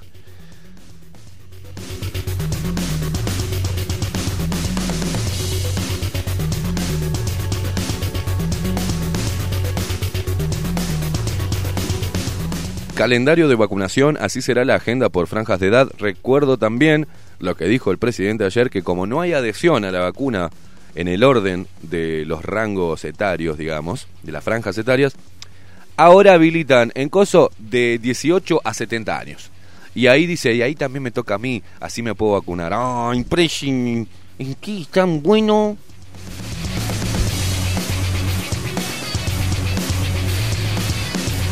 Es como, bueno, acá, bueno, una franja, la primera franja vamos a vacunar primero a los médicos, no, los médicos no quieren, no quieren. bueno, está, a los maestros, los maestros, no, no, no, a mí no me va a vacunar, ¿no? Después, a los viejitos, no, nada, nada, a mí no me vas a vacunar, guacho. No, no, eh, eh, a los pibes no podemos, no podemos, bueno, está de 18 a 70. El que quiera, pum, meta, precisamos brazos, gente, precisamos brazos.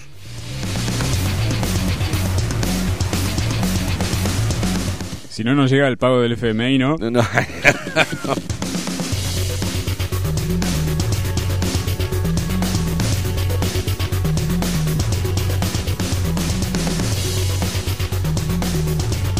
cuando uno dice la me no, pero ya, ya eh, el presidente y, todo este gobierno y la oposición tienen, están chupando el dedo pulgar, eh, el dedo gordo del pie, se lo están chupando a la elite, ¿no? Están todo el tiempo así, por eso hablan raro. Lo que pasa es que estamos todos preocupados, y con el dedo, ¿no? Eh, Metido en la boca, chupando ese dedo, y miren qué fino que estoy hoy, hoy. Qué fino que estoy hoy.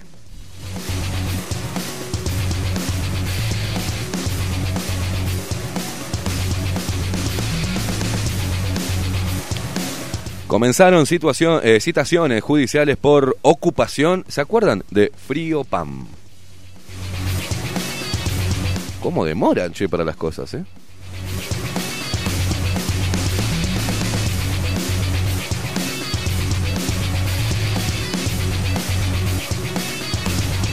Es gracioso esto, ¿no? Socialistas exigen. Ya, de arranque, el, socialistas exigen renuncia de directora de ACE después de expulsarla del partido. La jerarca había sido denunciada tras detectarse que retuvo un porcentaje de los sueldos de dos de sus adjuntos y de su secretaria personal durante tres años.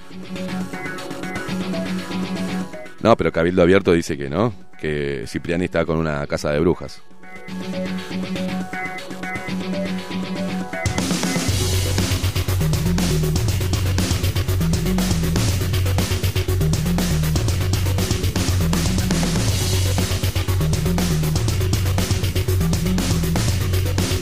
Y acá encontramos otra pata de la, de la disputa, ¿no? Cómo se están sacando los ojos por ACE. Se ve que hay el negocio es tan grande que se tironean con ACE. El Frente Amplio coloca reparos para votar Benia de nuevo vocal en ACE propuesto por Cabildo Abierto.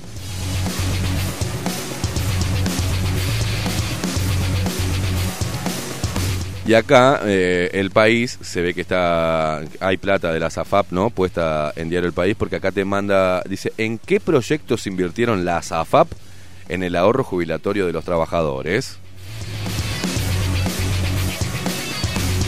Es como ese tironeo con el, con el gran curro llamado BPS, ¿no? Con ese gran curro llamado BPS y la cantidad de plata que se va en BPS y toda la ideología metida dentro de BPS, eh, comunista, socialista, ¿no? Eh, y toda el- todo, todo el, gran negocio que hay en BPS. Recuerdo que tuvimos, ¿cómo se llama?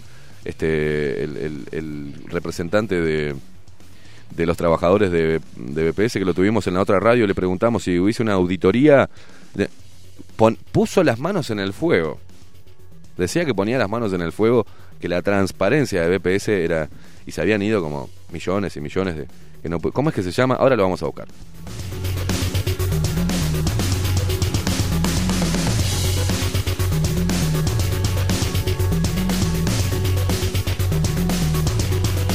Ah, miralo a este pelotudo.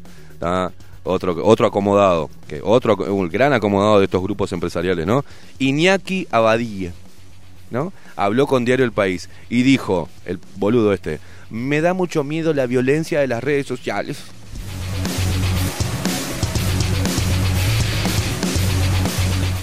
Si no tengo mal la información, está muy vinculado al grupo Magnolio. Es, es, es uno de los capos del grupo Magnolio, el pelotudo este, con esa cara de nabo que tiene. Un saludo, Iñaki, un saludo, un abrazo.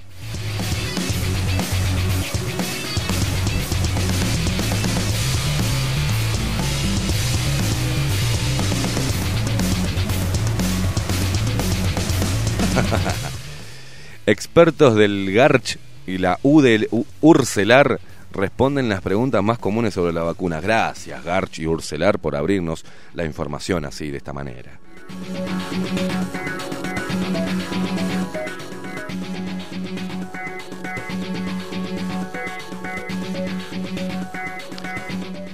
Pichicatearse desde el auto. Gobierno instalará puestos en el aeropuerto de Carrasco. Otra vez, ¿eh? Vamos arriba, vamos arriba. Precis- Autovac.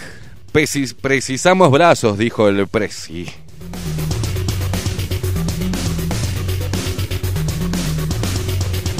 Gobierno habilitará en turismo la vacunación. Voy a subrayado. Y eh, gobierno habilitará en turismo la vacunación para personas de 18 a 70 años. El presidente adelantó que a partir del lunes 22 de marzo se van a vacunar con Pfizer a las personas mayores de 80 años.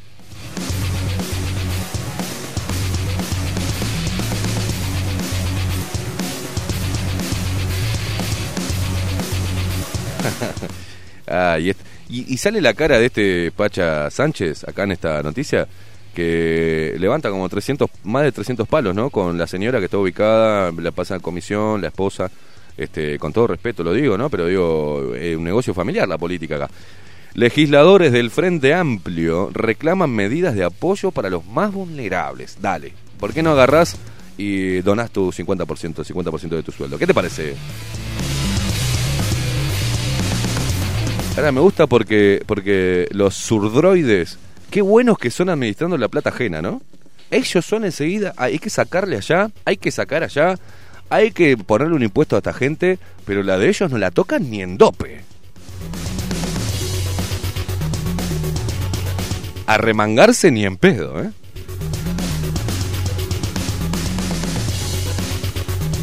Ay, ay, y está saliendo este, e- esto, y yo veo las caras de estos dos, de estos dos, y voy a tenerle respeto, porque uno me dice, oh Esteban, no podés faltarle respeto así a personas que fueron premiadas a nivel internacional. Me, me, me agarra esta. El GACH advierte que los CTI están en zona amarilla y dice que es esencial tomar medidas.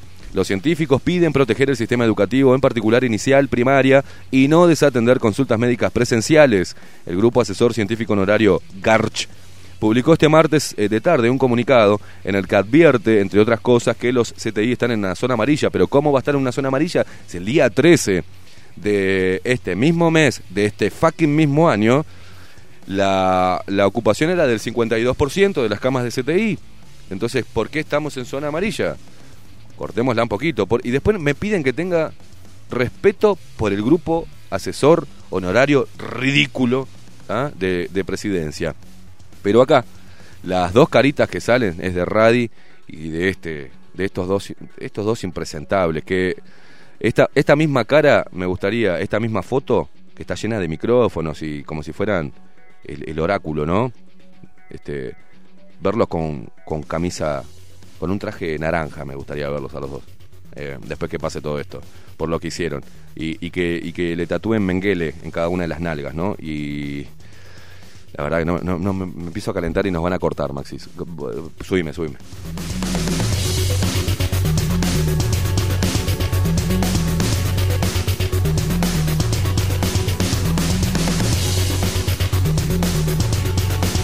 A ver el trabajo, el trabajo impecable que está haciendo el Frente Amplio como oposición.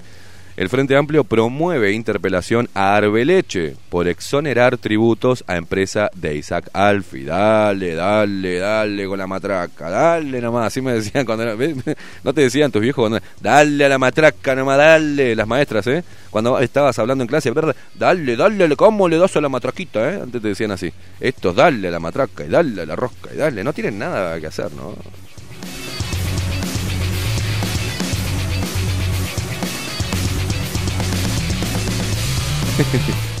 Datos del INE. Atención. eh. Leve aumento del desempleo. 10.7% en enero. Hay 192.000 desocupados en el país. ¿Estás seguro? Me parece que si te, ¿no? Me parece que que estamos minimizando el problemita, ¿no? Pero bueno, un leve aumento. Cerraron no sé cuántas actividades, pero hay un leve aumento del desempleo.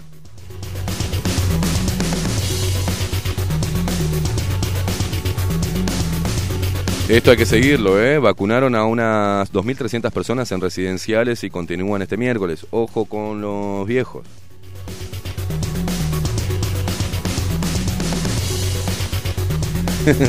Seguimos con el Frente Amplio, porque estamos en subrayado. El Frente Amplio advierte grave situación sanitaria y reclama más puestos y cupos para vacunación.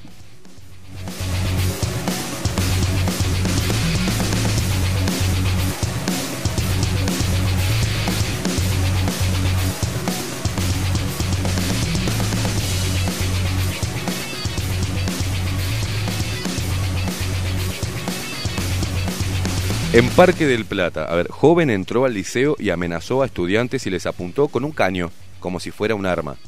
¿Eso tiene que ser noticia?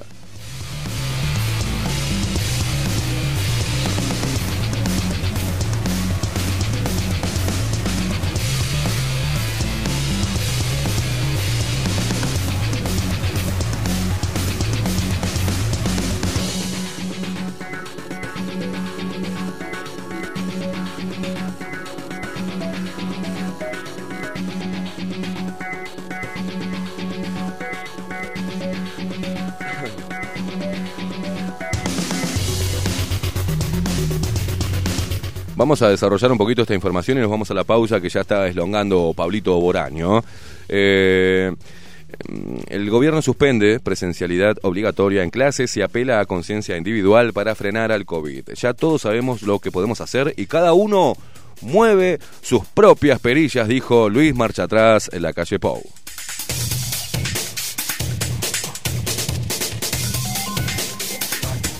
Así dice Diario El Observador. En el peor momento de la pandemia, según Diario El Observador, según el SINAE y según el relato oficial, cosa que desconfío y me atrevo a desconfiar, eh, en el peor momento de la pandemia en cuanto a incidencia eh, de casos de cobicho, con los asesores científicos reclamando medidas para reducir de forma sustancial los, contar- los contactos interpersonales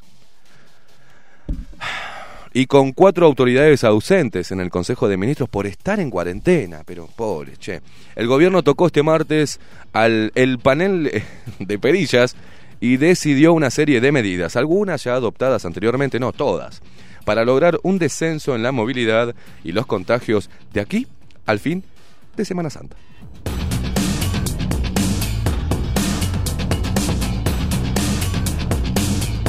Atención los padres que tienen que ir a ir a laburar y se les puede complicar ahora porque ¿dónde, dónde dejamos la bendi, no? ¿Dónde, dejamos, ¿Dónde metemos la bendi? ¿Quién nos cuida la bendición?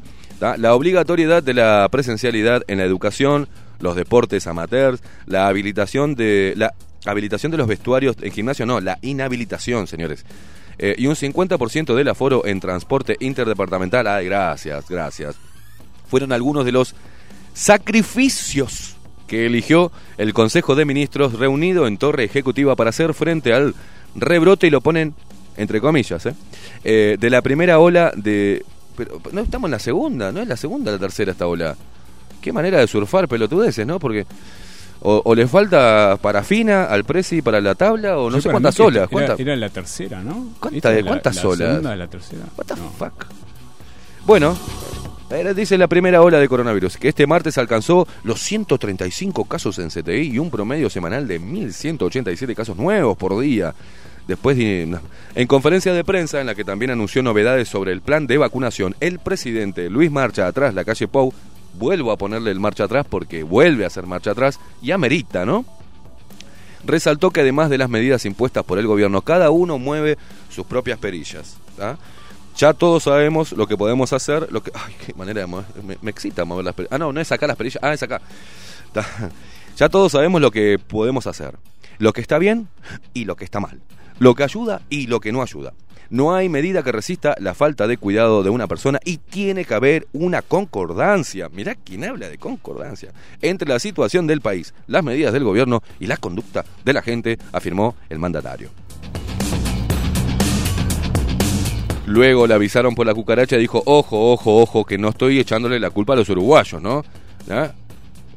Hizo al toque, hizo... ¿Y qué hizo? Una gran marcha atrás.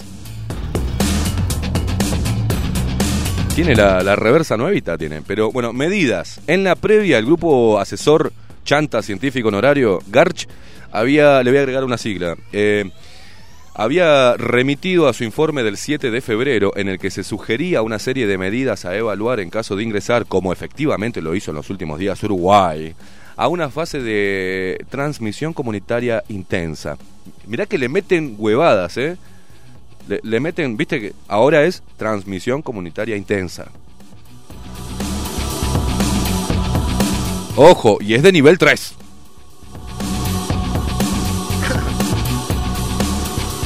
Y ojo, con crecimiento no controlado. Hacia el cuarto y más intenso de los niveles. Según el Garch, en la situación actual se observa además una capacidad de respuesta moderada del sistema de salud que puede rápidamente derivar hacia el nivel más limitado, en el que los científicos aconsejarían tomar medidas aún más drásticas. La calle Pou, acompañado con eh, en conferencia de prensa por el ministro de Salud, Daniel Salinas, y el ministro de Educación, Pablo de Silveira, que no sé para qué está, si no dijo absolutamente nada.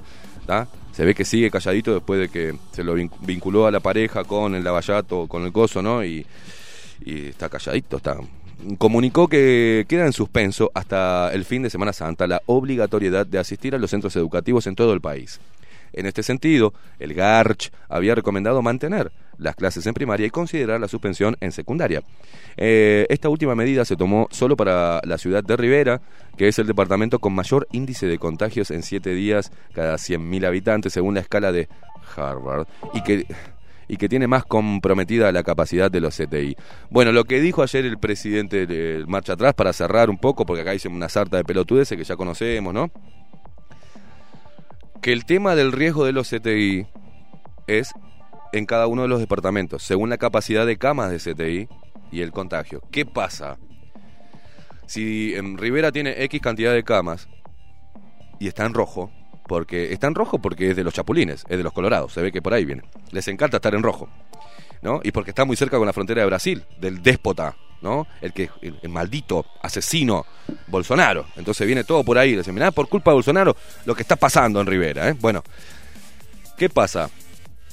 La alarma se puede encender moviendo las perillas, ¿no? La alarma se puede encender en diferentes departamentos que la capacidad que tengan de camas de CTI no, no sea la suficiente para contener la ola, esta ola número 6, 5, 4, ya me perdí, entonces ahí viene el problema. Pero a nivel general, dijo el presidente, a nivel este país, no estamos ante un problema inminente de saturación de camas de CTI. Se pueden dar en diferentes departamentos según, obviamente, la cantidad de habitantes, la cantidad de testeos anales que hagan, eh, se puede dar que haya un problema o una pequeña saturación, cosa que dudo, dudo y hay que investigar cuando salga un departamento a decir que no tiene cama de CTI, porque si algo han hecho los empresarios de la medicina es procurar que siempre haya camas de CTI porque se cobra muy rica plata. Así que abrir los ganchos. Viste, YouTube no dije nada, ¿eh? no denuncien porque no dije nada, solamente estoy dando datos oficiales. Señores, tenemos que hacer una pausa. Una pausa antes de que... De que ¿dónde, están los patos? Los tengo, ah, tengo allá. Voy a alinear los patos y me voy a preparar un feca y ahí voy a recibir a nuestro amigo, este el, el joven maravilla. Le vamos a poner así, es el joven maravilla. es eh, Pablito Boraño con su columna La otra cara de la historia. Quédate ahí, acompañanos hasta las 10 de la mañana haciendo esto que nos encanta, molestando al relato oficial y poniéndolos a todos bajo la lupa. Bajo la lupa 2021. Por Radio Nacional. Bajo la lupa. Periodismo independiente. Ya volvemos.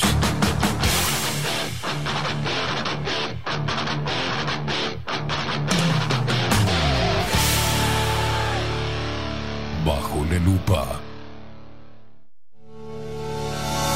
En Homeopatía Farmeco, Farmacia Ecológica del Uruguay, nos dedicamos exclusivamente a la elaboración de productos naturales con los más altos estándares de calidad y seguridad. Homeopatía, terapias florales, fitomedicamentos, fórmulas magistrales, cosmética natural y alimentos naturales. Estamos en nuestras dos casas, Constituyente 1735 y en Zabala 1377. Teléfono 2 403 2341, WhatsApp 095 8545 532. En la web www.farmeco.com.uy. Enviamos a todo el país.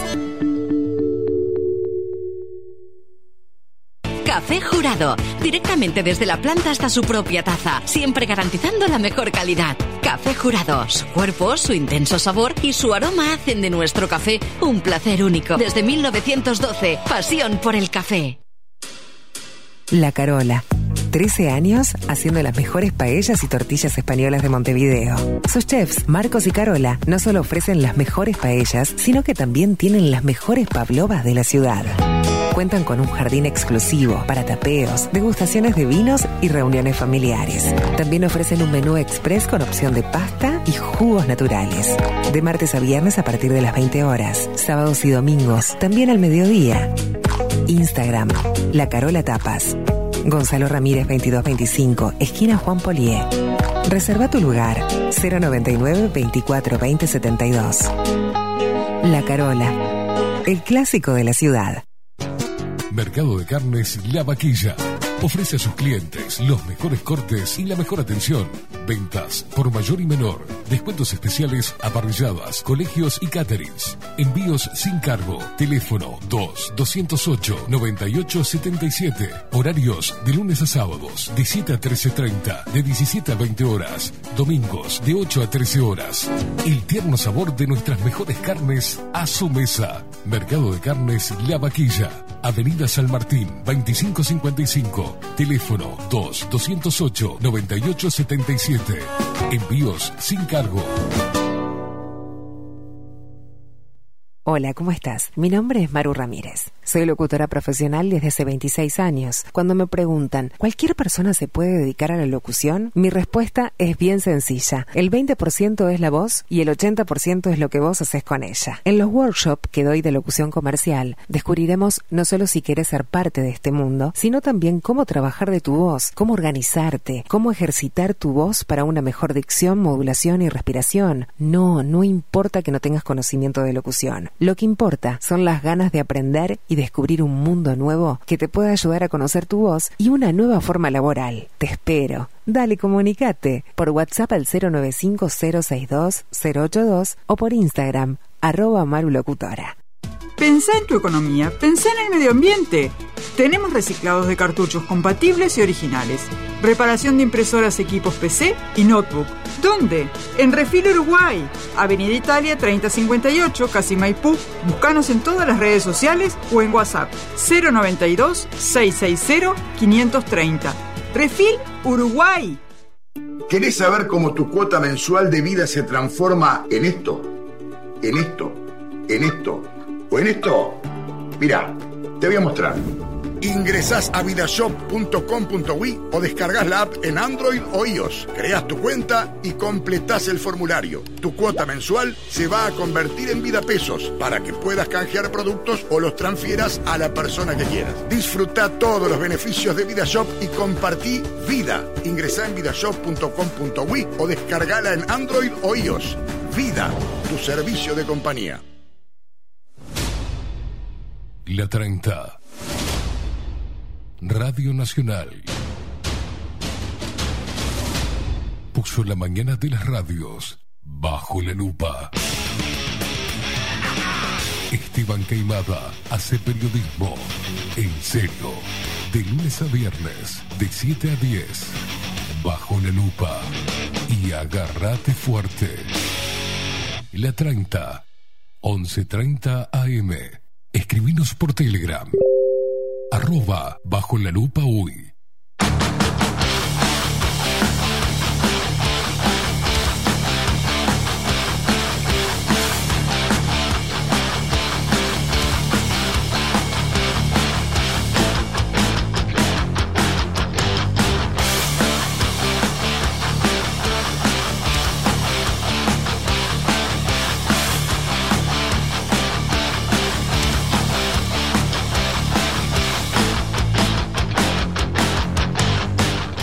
Diez minutos pasan de las 9 de la mañana, seguimos en CX30 Radio Nacional, 1130 del dial y también a través de nuestro canal de YouTube eh, de Bajo la Lupa, ahí te puedes suscribir gratis. También estamos a través de la web radionacional.com.uy estamos saliendo por todos lados, hay diferentes aplicaciones de radio, por las dudas que nos censuren, señores, tienen que estar atentos. Y es, eh, le quiero mandar un saludo enorme eh, a nuestros parte de nuestra... Fa integrante de nuestra familia de auspiciantes. Así lo decimos nosotros, porque estamos hablando de cuando tenés que ir a comer a algún lugar y tenés el mejor lugar que es La Carola. 13 años haciendo las mejores paellas y tortillas españolas de Montevideo, ubicado en Gonzalo Ramírez 22. 25, esquina Juan Polier, frente al castillo del Parque Rodó. Tenemos que ir, eh, eh, vamos a invitar a, Pablito, tenemos que juntarnos ahí a hacer un, todo el equipo de Bajo la Lupa con todos los columnistas a hacer una comilona ahí. Este, te esperamos de martes a viernes a partir de las 20 horas, sábados y domingos también a mediodía. Los domingos es un clásico visitar la feria y almorzar en La Carola que también te ofrece un menú express promocional con opción de pasta y jugos naturales. Seguinos en Instagram, dice La Carola arroba la Carola Tapas. Por reservas envía un WhatsApp al 099-242-072. 099-242-072. Señores, la Carola cuenta con un jardín exclusivo para tapeos, degustaciones de vinos y reuniones familiares. Sus chefs, Marquitos y Carola, no solo te ofrecen las mejores paellas, sino que también tienen las mejores pablovas de la ciudad. La Carola, un rinconcito de España en Parque Rodó.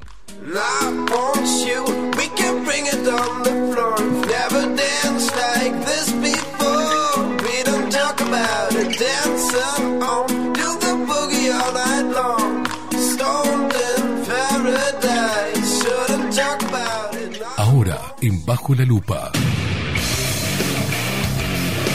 Pablo Boraño Pablo Boraño.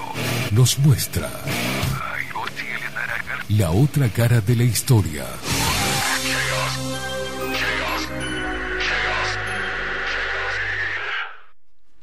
Y sí, ¿cómo le va, señor Pablo Boraño? ¿Qué más, mi santo? ¿Cómo le va? Bien, bien, chiquitura.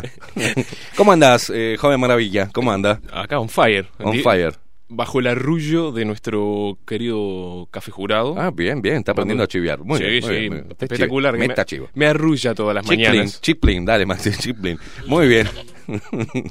este, usted sabe que la gente está disfrutando mucho su columna, que está enviando mensajes, le, le está tomando cariño, eh, y eso está bueno. Le ha tomado cariño, mejor dicho. Y hay otros que lo están mirando así, "Mm, a ver este por dónde viene. Sí. Este, está bueno que eso suceda.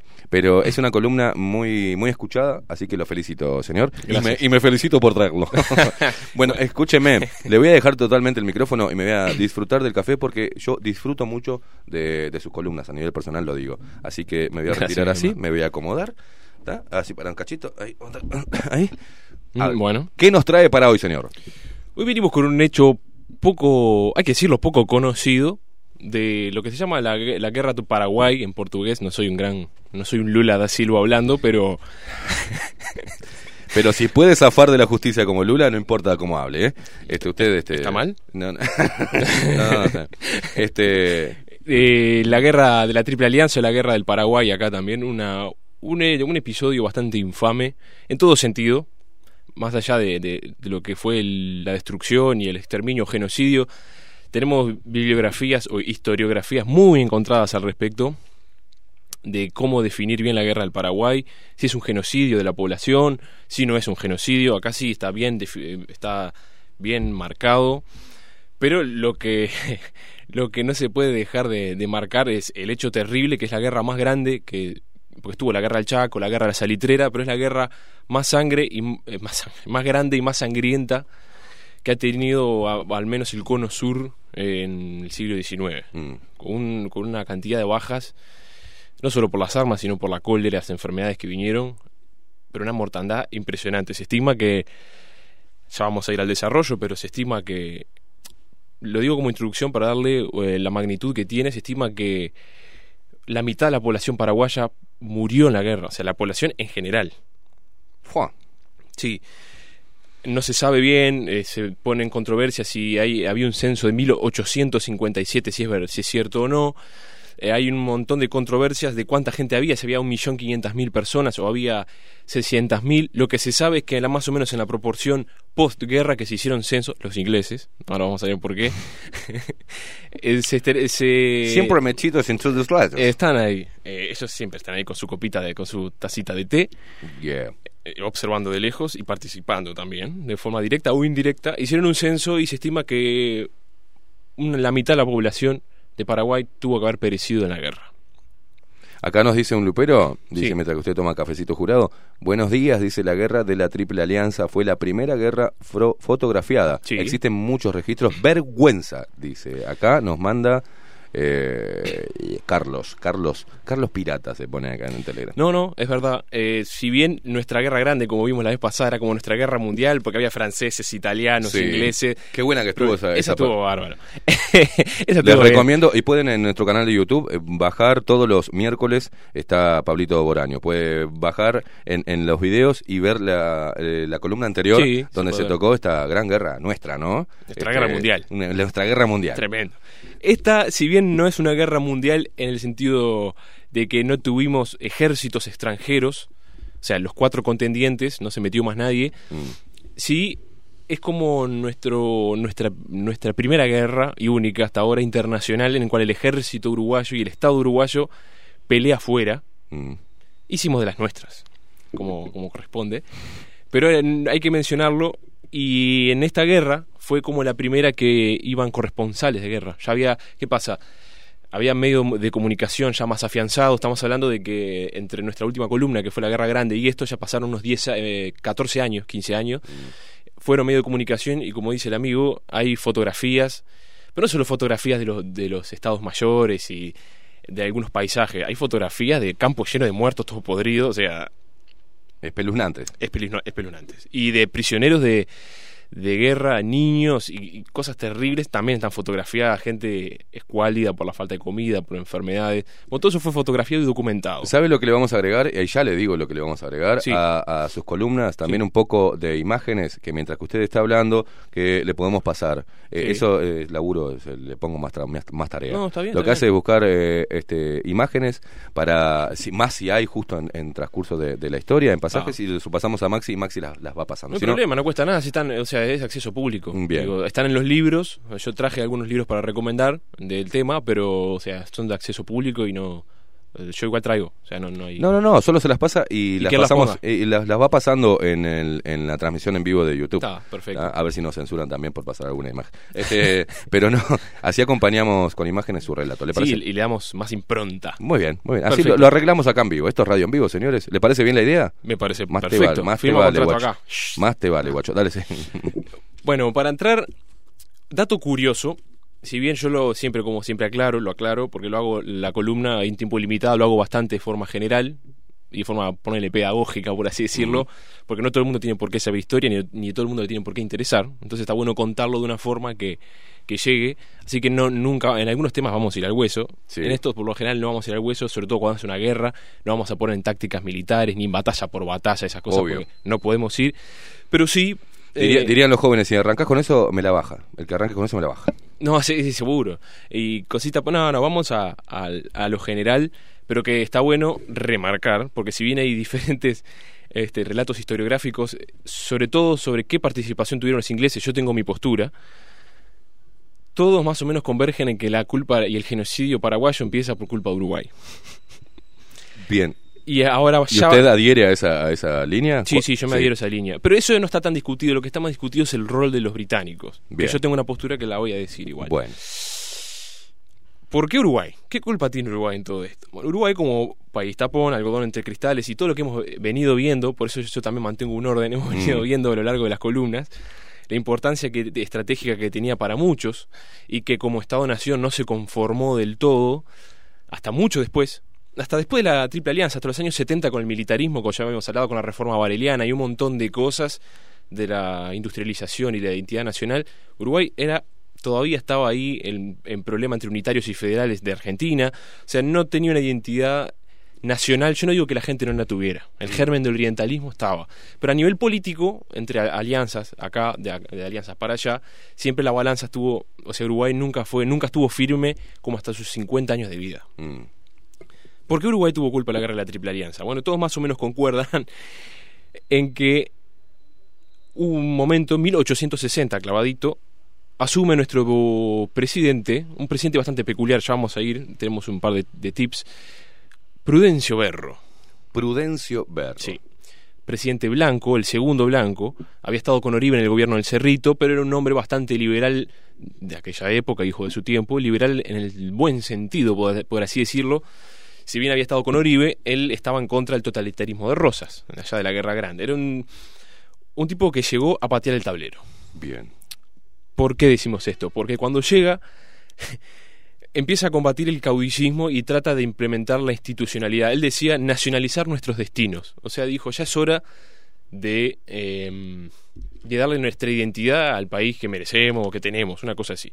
Y, y tocó una serie de puntos que no, no estaba bueno tocarlos en esa época, evidentemente, porque terminó todo en lo que terminó. Como por ejemplo, después de los tratados de 1851 que los vimos la, la vez pasada, en el que Brasil prácticamente era el garante y se adueñaba de la mitad de Uruguay, con el Tratado de Libre Navegación y etcétera, etcétera, para ayudar a los colorados, el amigo Prudencio, uno de los, de los talones de Aquiles todo su desarrollo político fue tratar de renegociar o de no aceptar el Tratado de 1851 con Brasil. ¿Por qué? Porque Berro quería finalmente afianzar la identidad nacional y lo cultural, por así decirlo, en el Uruguay. Del Río Negro hacia arriba, Uruguay era prácticamente brasilero. Los estancieros del Río Grande do Sul corrían los mojones y traían, tenían sus estancias acá, se llevaban el ganado en pie, pero como una canilla hacia Brasil, y donde era fuertísimo la industria saladeril y del corambre. Mm. Entonces ellos tenían sus estancias acá, iban para acá, iban para allá, y hecha la ley, hecha la trampa. ¿Por qué? Porque en Brasil la esclavitud no era ilegal. Acá era ilegal. Entonces, ¿qué hacían los muchachos? Corrían sus estancias, las que tenían en Uruguay, y traían a los famosos colonos, que eran traían gente y le hacían firmar contratos de 15 a 30 años de trabajo. Eran esclavos acá. Amparados por los caudillos y los lo que eran los intendentes, que eran la, la- Pero acá la, acá la cultura uruguaya eh, le- le- les encanta, ¿no? Es- eh, odian a los argentinos, ¿no? El, el- el uruguayo tipo eh, con, el cerebro- sí. con el cerebrito totalmente embotado. Odia al argentino y adora a Brasil. No sé por qué, sí, yo supongo que viene por este tipo de cosas. Y sobre todo por una, una- a nivel muy genérico, una como por una barrera de identitaria, ¿no? O sea, somos todos iguales en realidad, pero ustedes son esto y nosotros Claro. somos lo otro. Porque en realidad no hay mucho. O sea, entre un bonaerense y un montevideano. no hay- Exacto. eh, no hay tanta- Exacto. De repente ya el interior es otra cosa. En este sentido, Berro tocó intereses creados muy importantes como el tema de la esclavitud, o sea, el negocio que había acá hacia Brasil con la esclavitud. También fijó para ar- agrandar las arcas del Estado, porque el Estado estaba fundido después de la Guerra Grande y un montón de préstamos. Vivíamos a préstamos de Gran Bretaña. Y el Banco Magua, toda esa, esa- esa- eh, la la especulación bancaria en el siglo XIX en Uruguay fue terrible. La usura, ¿no? Un mal que aquejó al planeta en muchas... Bueno, sigue aquejando. No hable, no hable en, en pasado, claro. lo siga quejando. Berro le impuso impuestos a los terratenientes. Otro temita que el gesto este no, no quiero que, pero un gestito que él tocó el ¿Está haciendo un gesto casi de, de ginecólogo o proctólogo? Una cosa es proctológico, proctológico, sí, a los estancieros y a, y a grandes este terratenientes y gente de, con intereses creados. Tome, tome cafecito. La gente está como que se- loca acá. se de- me seca la- Se le seca la... Como a Luis de Calle Pou. No se ponga nerviosa. No, no. se ponga nerviosa. Y lleva esta política de colonización, ¿por qué? Porque quiere llegar a lo que era nuestro lejano oeste, que era el lejano norte, y afianzar villas y tiene todo un plan político para colonizar de, uru- de uruguayés, diciéndolo burramente, ¿no? Mm. Sí, sí, sí, todo el norte. Y bueno, la ciudad de Rivera es uno de los, de los frutos de este Don Prudencio Berro. Un presidente bastante particular. Y como era nacionalista y, def- y defensor de las leyes, ¿no? Era uribista, era un tipo que estaba bastante en contra del intervencionismo europeo Mm. y estaba a favor de un poco del desarrollismo eh, americano. ¿tá? De esos los caudillos nacionales, por algo que hoy en día no tiene nada que ver, pero por algo el Partido Blanco es el Partido Nacional, que poco le queda. Mm. Sí. Pero acá están los trasfondos, o sea, eran tipos más proteccionistas, más de defender al, al- al criollo, etcétera, etcétera. Bueno, hay un montón de... de- Tiene, tiene el Partido Nacional corrientes nacionalistas. Lo que pasa que no son las que están en, en la primera fila. Eh, No, eso ni hablar. Son, son las que se esconden, porque hoy el nacionalismo está visto como, como el peor cuco que puede haber, ¿no? Ser nacionalista es, wow, oh, no, este, Sí, sí. este, es- no, no, es mala palabra. Lo que pasa es que también eh, a lo largo de la historia creo que se ha confundido el tema Sí. de- del patriotismo y nacionalismo, Exacto. nacionalismo exacerbado con identidad nacional o cultural. Exacto. Eso es un tema grandísimo para tocar, porque mm, el nacionalismo está asociado, sobre todo por la manija de izquierda, a, a lo que es la- el, el milicaje, ¿no? La Sí. bandera, el himno y un montón de cosas. Que eso es como un nacionalismo exacerbado, sí, podría decirle, sobre todo cuando levanta un muro identitario contra el otro. Siendo que la, la izquierda más rancia y más revolucionaria se decía, se decía ser nacionalista, bueno. defendiendo la tierra, defendiendo, ¿no? Preguntarle en Este, su accionar a Lenin y a todo y a Che y a toda esa gente. Claro. Si bien tenían una idea internacional, lo más nacionalista que iba. Exacto. Uno de los problemas, hasta Grompone lo dice en sus libros, que Grompone es un cerebro, un gran marxista, él lo dice, los talones de Aquiles del, de, de Marx es el internacionalismo. El humano no es un ser internacionalista. Por más que lo quieran. Claro. A nivel comercial sí, porque negocios hacemos Ah, con sí, cualquiera. sí, sí. Pa- para la plata no- no claro, tenemos- pero para las ideologías globalistas es difícil, porque la cultura, la idea, la religión está en los países. Sí. ¿Cómo Lenin quería llevar la revolución rusa a otros lados si eran rusos? Y el interés de Rusia era- estaba ahí, económico, social, político. Claro. No era, ah, no, porque ahora somos la internacional y somos todos. No, nunca se dio eso. Hasta ahora, por lo menos, de los grandes puntos débiles Se de, intenta. de esas teorías. sí. Igual se intenta. Se intenta y se va. Generación tras generación, también la gente, por eso cuando hablamos de perder la identidad, primero saber, bueno, cuál es nuestra identidad en realidad, y luego de conocer los orígenes de nuestra identidad, es cuando decimos, "Ah, con razón, no tenemos casi identidad. Este, somos una, una maldita mex. Y somos me- reacios. mezcla. Sí, y somos reacios bastante al. Sacando otros países como Chile y Argentina, que hay más casta. Acá somos bastante, siempre el uruguayo medio, bastante reacio a todo lo que brilla, ¿no? Eso que Mm. Sí, sí, ca- sí. caracteriza como humildones, pero todo lo que brilla lo tenemos medio ahí como. Sí, el tema es que Mm. no todo lo que brilla es oro, ni todo lo que es oro brilla. Eh, Bueno, eso es un mal que sufrimos. Es como, como es un lado, así como es arriba es abajo, así como es abajo es arriba. Muy bien. Terminamos con Prudencio Berro, que es una de las causas de la guerra. ¿Por qué? Porque tocó intereses grandísimos que tenía Brasil acá, que no gustaron sobre todo por este tema ideológico, económico y político, tratar de zafar de la dependencia brasilera que estaba expoliando el país, que la verdad claro. estaba trayendo mano esclava, que no se podía, y él era un gran liberal, trató de sacarle poder a los caudillos, otros de los grandes macanas, porque vamos a ir ahora que tiene que ver Venancio Flores y el Partido Colorado en todo esto, que es el inicio de la guerra de la Triple Alianza. Él intentó favorecer lo que sería una parte más democrática, constitucionalista, eh, que los intendentes, que eran los jefes políticos, no fueran caudillos a sable, y fomentar un poco los cabildos abiertos en su sentido estricto, no el moderno, no el moderno, eh, los cabildos y, y que los ciudadanos tuvieran más participación en las intendencias, cosa que tampoco gustó. ¿Qué pasaba? Los colorados, sobre todo los colorados la parte más revolucionaria, por no decir rancia, etcétera, etcétera, estaba exiliada en Buenos Aires por temas políticos, la hecatombe de Quintero, que no podemos tocar, bueno, no va a dar el tiempo. Teníamos a Verancio Flores y a, y a toda una, una casta de, de señores colorados exiliados en Buenos Aires. Enemigos de Berro, por supuesto. Berro los había exiliado, si bien intentó buscar una amnistía, no quería. No querían y estaban sumamente enemistados. ¿Qué tiene que ver esto con Argentina? ¿Y, por qué, y con los colorados que estaban allá? Sacando estas políticas de berro que enemistaban a Uruguay con el Brasil, teníamos a los colorados exiliados por un tema histórico en Buenos Aires. En Buenos Aires estaba la guerra todavía otra vez de federales y unitarios. Ganaron los unitarios de Mitre, por supuesto siempre los unitarios apoyados por el Partido Colorado. Teníamos a Venancio Flores, expresidente de Uruguay, como comandante del ejército de Mitre. Y Flores era enemigo de Berro. Entonces teníamos, a Berro tenía en contra a Argentina y tenía lo que las provincias argentinas, lo que se llamaban en esa época, y el imperio del Brasil de Pedro II como enemigo. Qué pelota que tenía Berro, ¿no? Porque No, no, sí, no, y, agu- y aguantaba, ahora vamos a ver. Iba, iba, no tenía, no tenía el drama. de las pelotas. Y las reformas las llevó a cabo. Obviamente no le dio el tiempo porque duraban cuatro años la presidencia en esa época Mm. y un año de interinato entre un presidente y otro que asumía, no había vicepresidente, el presidente del Senado, de lo que sería. Claro. Que en este caso era. Ah, lo tengo ahí, se me fue ahora. Está bien, no, no se preocupe. Entonces, eh, tenemos Argentina por el tema político en contra de Uruguay y Brasil en contra de Uruguay. Y, Bru- y Berro, que para mí, o sea, es un juicio, valor, una opinión personal, estuvo bien, intentó buscar un, un contrapeso geopolítico al- haciendo un eje Montevideo-Asunción. Bien. ¿Por qué? Porque Paraguay tenía, y vamos a hablar de Paraguay, tenemos que hablarlo, Mm. Tenía un temita Paraguay que estaba también por el tema ya de las independencias virreinales, hasta con Uruguay no estaban claras las fronteras, y tenía problemas con Brasil, porque Brasil le venía choreando, por así decirlo, territorio a Paraguay. Y Paraguay, porque los ingleses entran, ya explicamos por qué Uruguay estaba enemistado con Argentina y Brasil, y buscó apoyo en Paraguay, porque Paraguay tenía un problema parecido, porque Paraguay había apoyado el bando argentino que fue derrotado. Perfecto. Exactamente, y tenía problemas territoriales con Brasil. Y eran nacionalistas porque estaba el amigo, el descendiente de Francia, Francia de apellido, Mm. uno los el que el- un dictador, no era presidente, era dictador, el que tuvo, el que op- adoptó a Artigas en el, en el exilio, Mm. Artigas ya estaba muerto en esta época. Francisco Solano López, un caudillo, le dicen el Napoleón Mm. eh, sudamericano, era quien mandaba, mandaba porque no era un presidente, era un dictador, en Paraguay.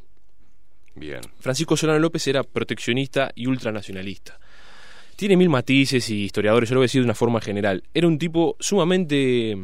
Era una, era una especie de protosocialismo lo que tenía, o un socialismo nacionalista, nacional, nacionalista. Mm. ¿Por qué? Porque tenía, era autosustentable. Su principal talón de Aquiles, vamos a decirlo de entrada, antes de entrar a los otros detalles, no aceptaba préstamos de Gran Bretaña. O sea que su economía, al no estar endeudada, como nos pasa a todos hoy en día, tenía una economía superavitaria, Solano López. Tenía, fue el primer, el, tenía el ferrocarril nacional, fue el primer ferrocarril hecho en Paraguay con mano de obra paraguaya y que funcionaba en Paraguay, sin ningún préstamo europeo. Al contrario, Solano López con su esposa Lynch, que eran señores de bien, habían ido a Europa y ellos traían técnicos de Europa, como todo lo contrario Argentina, Uruguay, Brasil, que iban los técnicos allá a europeizarse para después Sí. volver con préstamo y endeudar al país y cómo funciona ahora, ¿no? Más menos. sí, sí, claro. Paraguay hacía lo contrario, em- traía técnicos de Europa y trataba de solucionar, tenía los hornos guaraníes, las fundiciones guaraníes donde hacían, hacían sus propios cañones, propias balas, escopetas, o sea, tenían una industria que se autosustentaba, era autárquico Paraguay, y estaba aislado. Y la única forma de llegar por río, por el Paraná o por otros ríos, ellos los tenían bloqueados. Entonces Paraguay tenía una- era, un- fue un, como un protosocialismo nacionalista, nacional. Claro. Es, es algo bastante digno de mencionar, porque fue un desarrollo que no se dio en ninguna otra parte. Y el tipo, o sea, era conciencia que se hacía, no era que fue casualidad. O sea, obviamente, como decía la China de, de Sudamérica, su, su impronta histórica lo ayudó en ese, en ese sentido, pero tenía una economía increíble que no va acorde a lo que hoy podemos llamarle el orden mundial. Claro. El orden financiero internacional, que es la que endeuda a las naciones.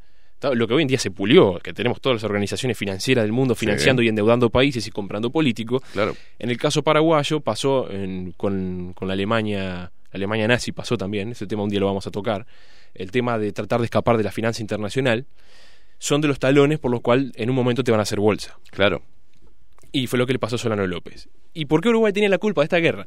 Porque al Berro alinearse, que tenía esa escuela un poco proteccionista y desarrollista, aliarse en contrapeso con el Paraguay de Solano López, los británicos dijeron, pará, ¿cómo es la cosa acá? Si bien Paraguay le compraba a Gran Bretaña eh, productos, o sea, no se dejaban deudar ni Claro. entrar de ninguna forma. Entonces Gran Bretaña no podía, no tenía forma de sujetarle la correa al gobierno como si pasaba acá, en estos lugares. Vayamos directo al conflicto. Esto es más o menos para entender la enemistad de Uruguay con Argentina y la, enem- la enemistad del gobierno blanco, no de Uruguay, Sí. con el Brasil y por qué el gobierno blanco, que era enemigo de estos dos, se alió con Paraguay. Paraguay. Por ideología, pero también por un contrapeso. Paraguay no era una potencia, pero sí tenía un ejército propio. Eran, eran, son guapos, los paraguayos son bravos, eran guapos. Sí, sí, sí. Con Me agarré trompada con un paraguayo jugando al fútbol y nos eh, fue un, un- un- ¿Sí? un lindo contendiente, sí. Nos dimos. Qué linda anécdota Terminamos, sí, sí, yo eh, jugaba en- allá en, en Buenos Aires y jugábamos con unos paraguayos que jugaban descalzos al fútbol. Ah, O son sea, bravos, Para que tengas bravos. una idea. Peleaban descalzos en y, esta guerra. Claro, y jugaban al fútbol descalzo y nos dimos un trancazo y nos agarramos a trompada y nos dejaron. Ah. Nos dimos un buen rato hasta que como que lo dijimos, "Bueno, ya está. Ya está, ¿no? Y terminamos tomando una cerveza y abrazados, como eh, hacemos. Como debe ser. Sí, como, debe, ser. Cero rencor y te invito al cumpleaños. un digno contendiente, sí, sí, sí, un paraguayo. Son bravos los paraguayos. No me olvido más. Son bravos, son bravos. ¿Y cómo será que el Día del Niño ellos lo festejan el día de una masacre que vamos a ver ahora de niños que hubo en esta guerra? Para que veamos la tragedia, lo que fue. Sí, la guerra tuvo la batalla de los niños, ahora vamos a ir a verlo. También uno de los detalles, porque es un detalle anecdótico, pero vamos a ver por qué empieza la guerra. Porque también Prudencio Berro se metió con la iglesia. Eh, hubo un momento, un tema particular No por, podés hacer eso. por un entierro con la masonería, intentó eh, secularizar los cementerios. Entonces se peleó, terminó a, a Damas Antonio Larrañaga, que era el, el monseñor de acá, lo, lo exilió a Buenos Aires. Todas esas cosas no ayudaron, ¿vio? A- al Claro, contexto obvio, internacional. obviamente, obviamente. Y se, y se granjeó que Venancio Flores, Colorado, apoyado por Mitre, antiblanco, se manda en su cruzada libertadora, que era que iban con los pabellones del Partido Colorado a liberar el país del yugo blanco con cruces. Entonces era la cruzada libertadora como un cruzado. En la Edad Media, ¿se acuerdan las cruzadas? Sí, claro. Un fenómeno. Ah, un fenómeno, un fenómeno. Iba, iba a recuperar Tierra Santa y Montevideo parecía ser Jerusalén. Y la orden del temple era Venancio Flores. Dios querido. Es lindo, pero Es muy rica la, la, la historia. es rica la historia. Y yo, lo- obviamente, para que se entienda y con humor se descontextualiza un montón de cosas que no es, no hay- lo que no hay que hacer son hijos de su tiempo. O sea, no, no era ridículo en esa época. Claro, no, lo hacían, era, era una, era una, una tira floje de poder, era lo que se hacía. Pasar a de huello a todo el mundo, era el más guapo contra el más guapo, ¿no? Era lo que se usaba en esa Sí, época. Es como ver hoy personas semisdesnudas este, con escudos gritando en el medio de, de 18 de julio, corriendo, diciendo ¡Esparta! O sea, lo veríamos como algo, ¿no? Bueno, en ese momento... Si Solís lo veía en su momento cuando vino, hubiera tenido algo que decir al respecto. Claro. ¿Qué tribu es esta? Hubiera dicho. Bueno, Claro. Pero hubiera- tráela, me, me sirve. Se lo, hubieran, se lo hubieran comido igual a, a Solís como hicieron. o dicen que hicieron. Bueno, se metió con la iglesia, etcétera. O 1800 sea, Berro, Berro se metió con la iglesia, se metió con el imperio brazuca y se metió con eh, Buenos Aires. O sea, Claro, eh, porque él había apoyado el bando que perdió. exacto. No era que se había apoyado, se mantuvo neutral, pero era enemigo de los que ganaron. Eso sí. Exacto. Entonces intentó aliarse con Paraguay, que era enemigo de todos. O sea, la combinación, la, línea, la, la regla de tres, esa dialéctica. Pero Uruguay no. o no hace nada o hace tremendo quilombo. O sea, es, es una cosa de locos. ¿Qué quiere que le diga? Siga, siga. digo, patear el tablero. Siga, siga, para hacerla siga. hay que hacerla bien. 1863, a tres años de que este señor Berro, y le estaba, le estaba yendo bien. estaba yendo bien. O sea, Mm. los números, sobre todo Barran y Nahum, que son historiadores que manejan muchísimo número, lo avalan por lo menos. En tema exportación, importación y proteccionismo, le venía yendo bien. Pero bueno, el amigo Venancio Flores, caudillo colorado, no hemos hablado de él, pero bueno, viene de la vieja guardia de Rivera cuando era joven en aquella época. Bueno, invade, apoyado, por supuesto, por... No, para, ¿usted me está hablando de un, de un- de un Colorado invadiendo? No, no, no puede ser. Nunca pasó eso. ¿Usted me está hablando pasó. de un Colorado invadiendo? No. Nunca pasó. No, no descontextualice, que no me descontextualice. más. No se vaya por esa rama, siga, No me No, no, porque ahora en el Parlamento se est- están como la- las carmelitas descalzas, ¿no? Diciendo que apuntando a diferentes partidos, bueno, en este caso Cabildo Abierto, como diciendo, ay, ellos son, este, eh, ¿no? Y, Y bueno. no hacemos en, la- en la historia. O aliándose con el Frente Amplio, con supuestamente la izquierda, o el socialismo. Eh, Lo que pasa es que depende del sector, viste que en el Colorado están los riveristas, los vallistas, Sí. y la afinidad política siempre se roza uno con un lado con un lado con los que el, bochi- el bochismo, todo ese tipo de cosas se va para un lado para otro. Y bueno, lo que pasa es que un poco lo que estamos haciendo ahora con un afán como de enseñar o que la gente se cuelgue, es lo que hacen los políticos para hacer política, que es lo que venimos hablando del primer programa, la descontextualización para sacar un provecho propio. Por eso decíamos que la historia es, una, es ideología y es una herramienta del poder. ¿Por qué se señalan con el dedo uno y el otro? A ver, acusar al partido de Colorado hoy en día de porque dio cinco golpes de Estado en la historia, invasiones y mató a todo el mundo, es ridículo porque esa gente no está más y han cambiado los tiempos, pero es la verdad. Eso es ponerse, ¿viste cuando dicen se la puso con vaselina? Bueno, eso es una un- vaselina, vaselina. es con vaselina, pero ¿qué pasa? Que, nada, que Sí, no se puede culpar a, no lo- los a los, culpar a los políticos de hoy. Y los tiempos cambian. Pero el tema es día- que fueron formados, Pablo, en, en una ideología partidaria y política. Y bueno, pero de eso O es lo sea, que estamos hablando acá. Eso es lo que estamos Bueno, hablando acá. Entonces son- eh, pero hay colorados no se lo puede críticos. culpar, pero sí por, por omitir o por avalar, o sea, ciertas, ciertas cosas. ¿tá? Y sí, bueno, está. O vender eh, otra propaganda. Cuando en la raíz el accionar y, y las veces que levantan la mano y lo que proponen van muy acorde a, a su historia, digamos, a veces. Y es que hay cosas que nunca cambian. Siga, mi amigo. El amigo acá es cuando muchos dicen que es el inicio de este genocidio paraguayo. ¿Qué tiene que ver? No llegamos, pero lo vamos a ir porque la guerra la vamos a pasar un poco por arriba, insisto, o sea, es para el final. Porque la guerra o sea, se busca, no podemos ir batalla por batalla. Claro. La dividí en, en- en cuatro secciones la guerra para que se entienda, pero nada más. Venancio Flores invade el Uruguay, invade y empieza una guerra. Berro aguanta los trapos, Berro aguanta los trapos, pero bueno, empieza a perder porque ¿qué pasa? Tiene el apoyo de Brasil, que ya hemos hablado con todo este tema económico. Y aquí viene esto. Bueno, Berro termina su mandato el primero de marzo del 64, duraba cuatro años, queda el presidente interino hasta las próximas elecciones, que nunca se hacen, porque Flores termina ganando y da un golpe de Estado. Atanasio Aguirre, que era el, el presidente interino del Uruguay, se ve ultimado por Brasil, que apoyaba la revolución de Flores, se ve ultimado con unas condiciones ridículas que era para invadir Uruguay, de que le estaban sacando ganado y un montón de cosas ridículas que no vienen al caso, por el cual Brasil termina invadiendo Uruguay para apoyar a Venancio Flores. Obviamente el gobierno blanco, eh, o sea, el gobierno interino, se termina rindiendo ante el avance de Brasil y el apoyo de Argentina, financiero y armamentístico a la Revolución Colorada, por los- el tema unitario que ya hablamos. Bueno, termina Flores, o el gobierno colorado que todos querían, los brasileros querían y los argentinos querían, termina el gobierno en Uruguay que ellos querían, acorde a Aplastando así las ideas de Berro, digamos. Las ideas de Berro y el accionar de Berro. Y el accionar de Berro. Que bueno, fue, fue incipiente porque a los 3, 4 años se le hicieron la- a los 3 años se le hicieron la guerra y lo bajaron. ¿Qué tiene que ver Paraguay? Ahora vamos a la guerra de Paraguay. Paraguay, pobre Paraguay. Como era aliado, estaba ese eje Montevideo-Asunción, intentó salvar al gobierno blanco, que era su único parte de apoyo, porque había, había habido un acercamiento diplomático de navegación de ríos entre ambas ideologías y ambos regímenes. Entonces, ¿qué hace Paraguay? Para intentar descomprimir la invasión brasilera de Uruguay, ataca al Mato Grosso. Por así decirlo burdamente, esto requiere un trabajo más grande que no voy a entrar, pero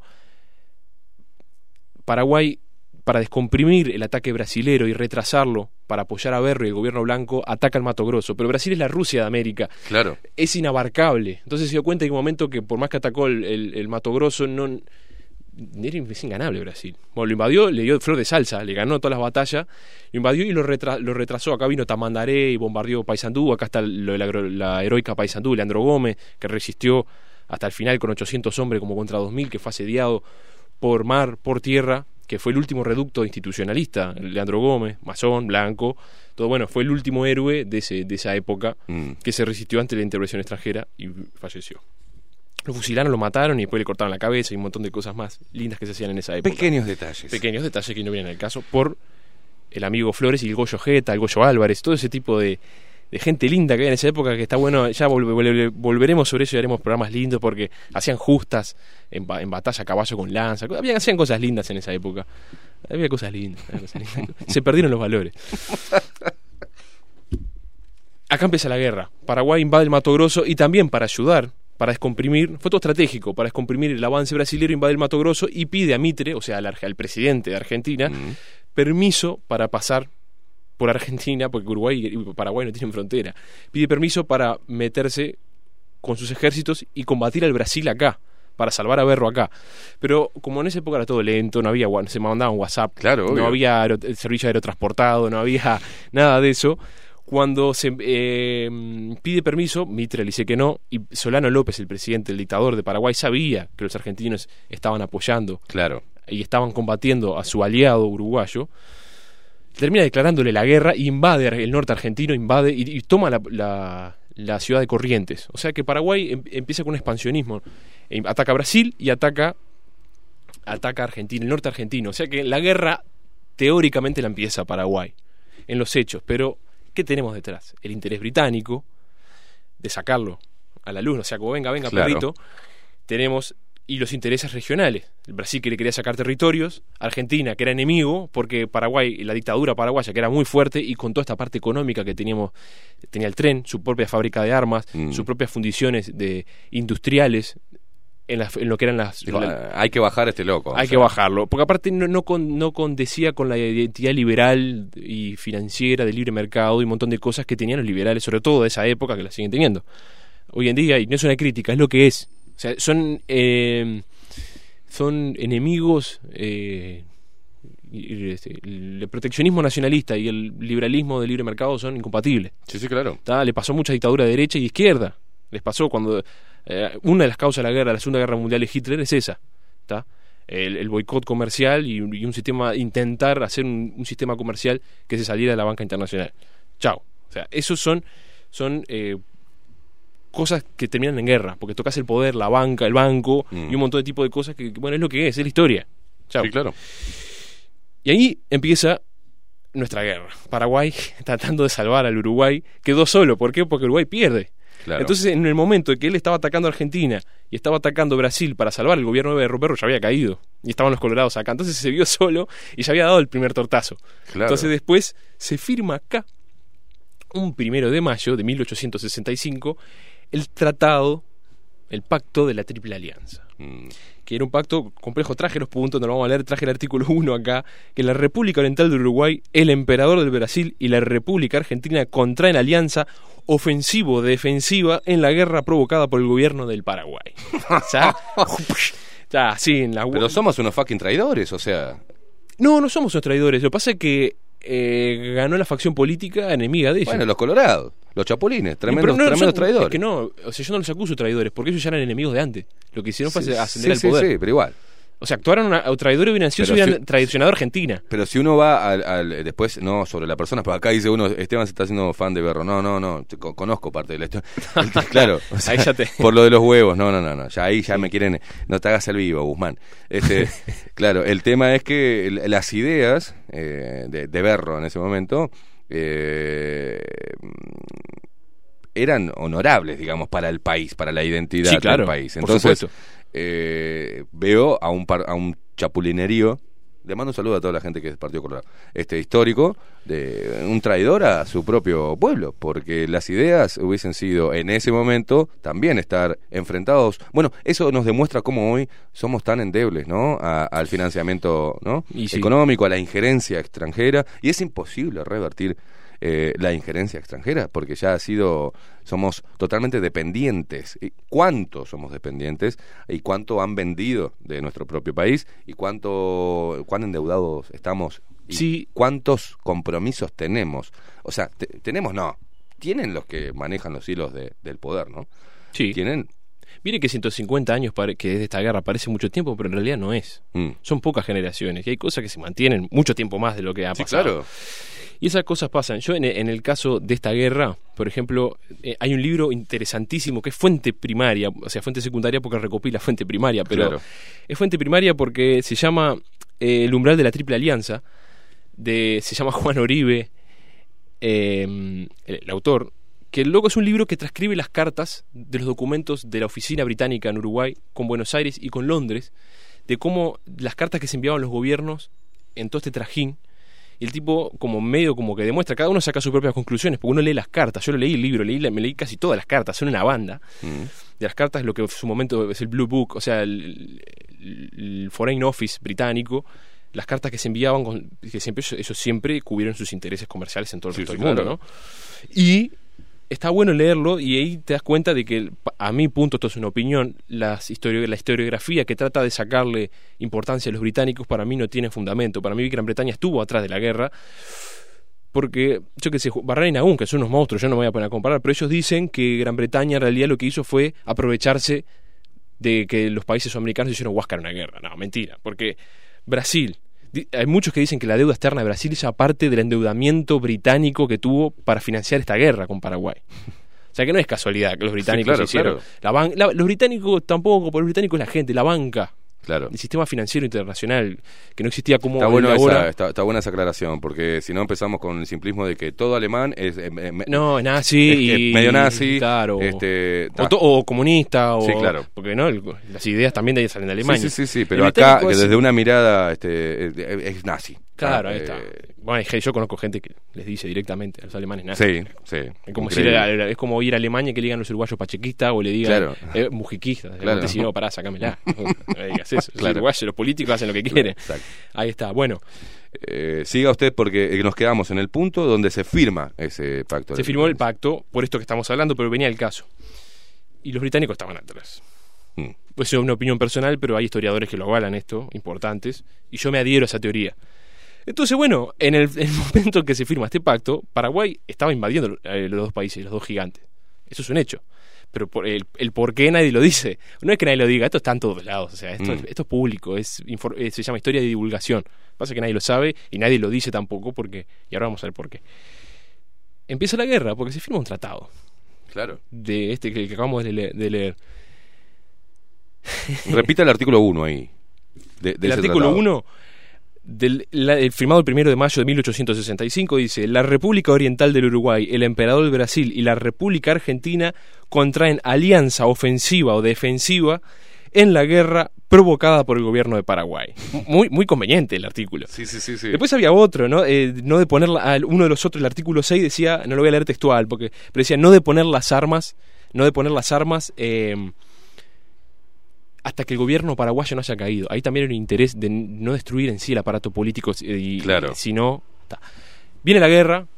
eh, se, divide en cuatro la campaña en Mato Grosso, que ya la vimos, la campaña de Corriente, que es la otra. Después viene, sería la campaña de Humayatá, que es el contragolpe de los aliados. ¿Viste cuando Hitler invade Sí. a Inglaterra, así que después viene el contragolpe? Sí. Empieza a perder. Bueno, lo empiezan a liquidar.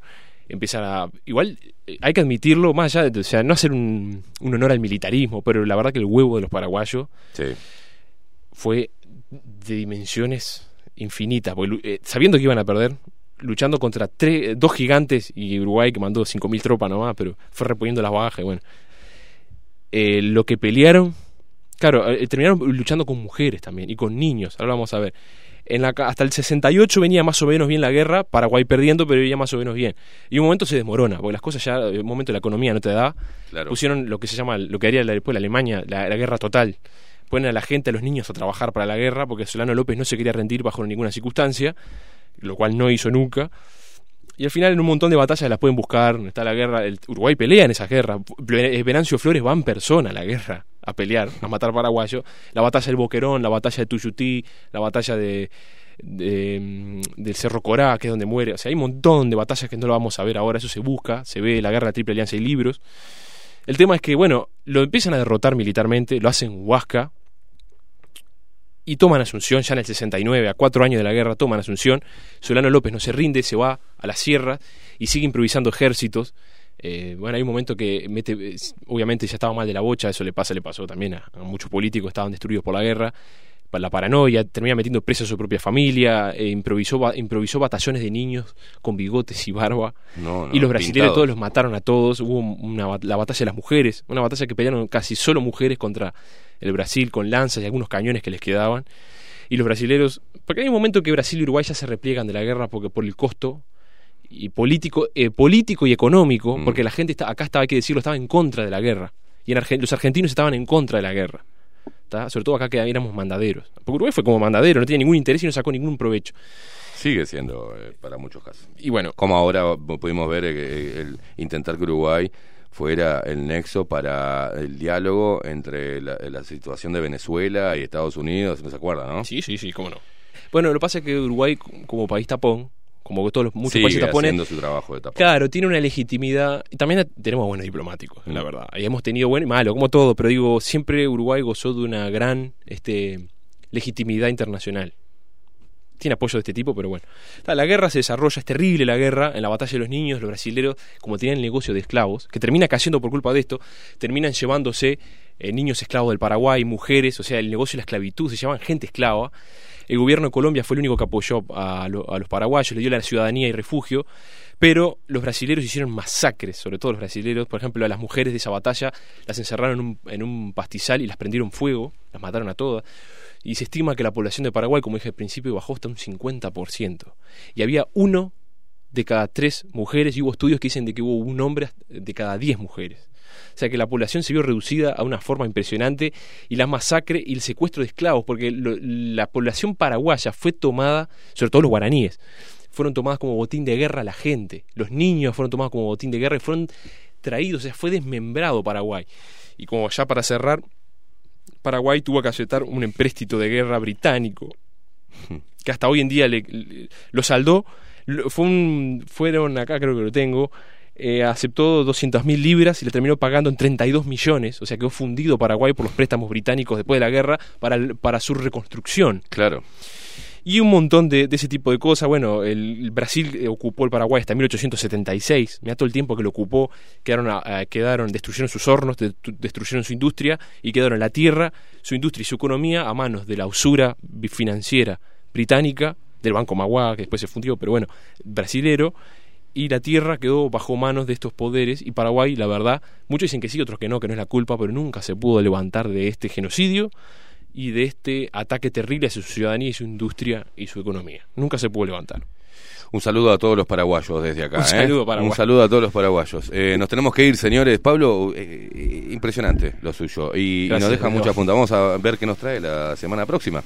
Vamos a ver qué tocamos. Sí. Eh, porque hay varios temas y vemos a, a cuál le podemos, le podemos entrar. Pablito, un placer, loco. Vamos Gracias, gracias por Saludos todo. a la gente ahí que Eh, Maxi Pérez, Pablo Boraño, en la columna La otra cara de la historia. Maxi Pérez nos puso al aire. Esteban Queimada, quien les habla, en la voz comercial. Marco Pereira.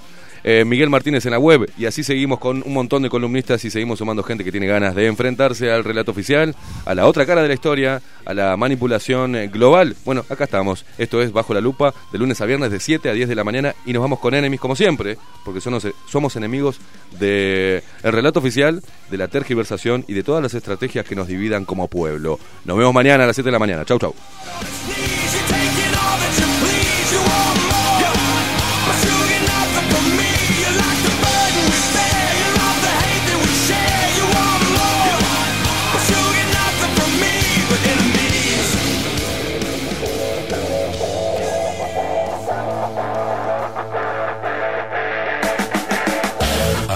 Aquí. Hasta aquí. Esteban Queimada nos presentó Bajo la Lupa.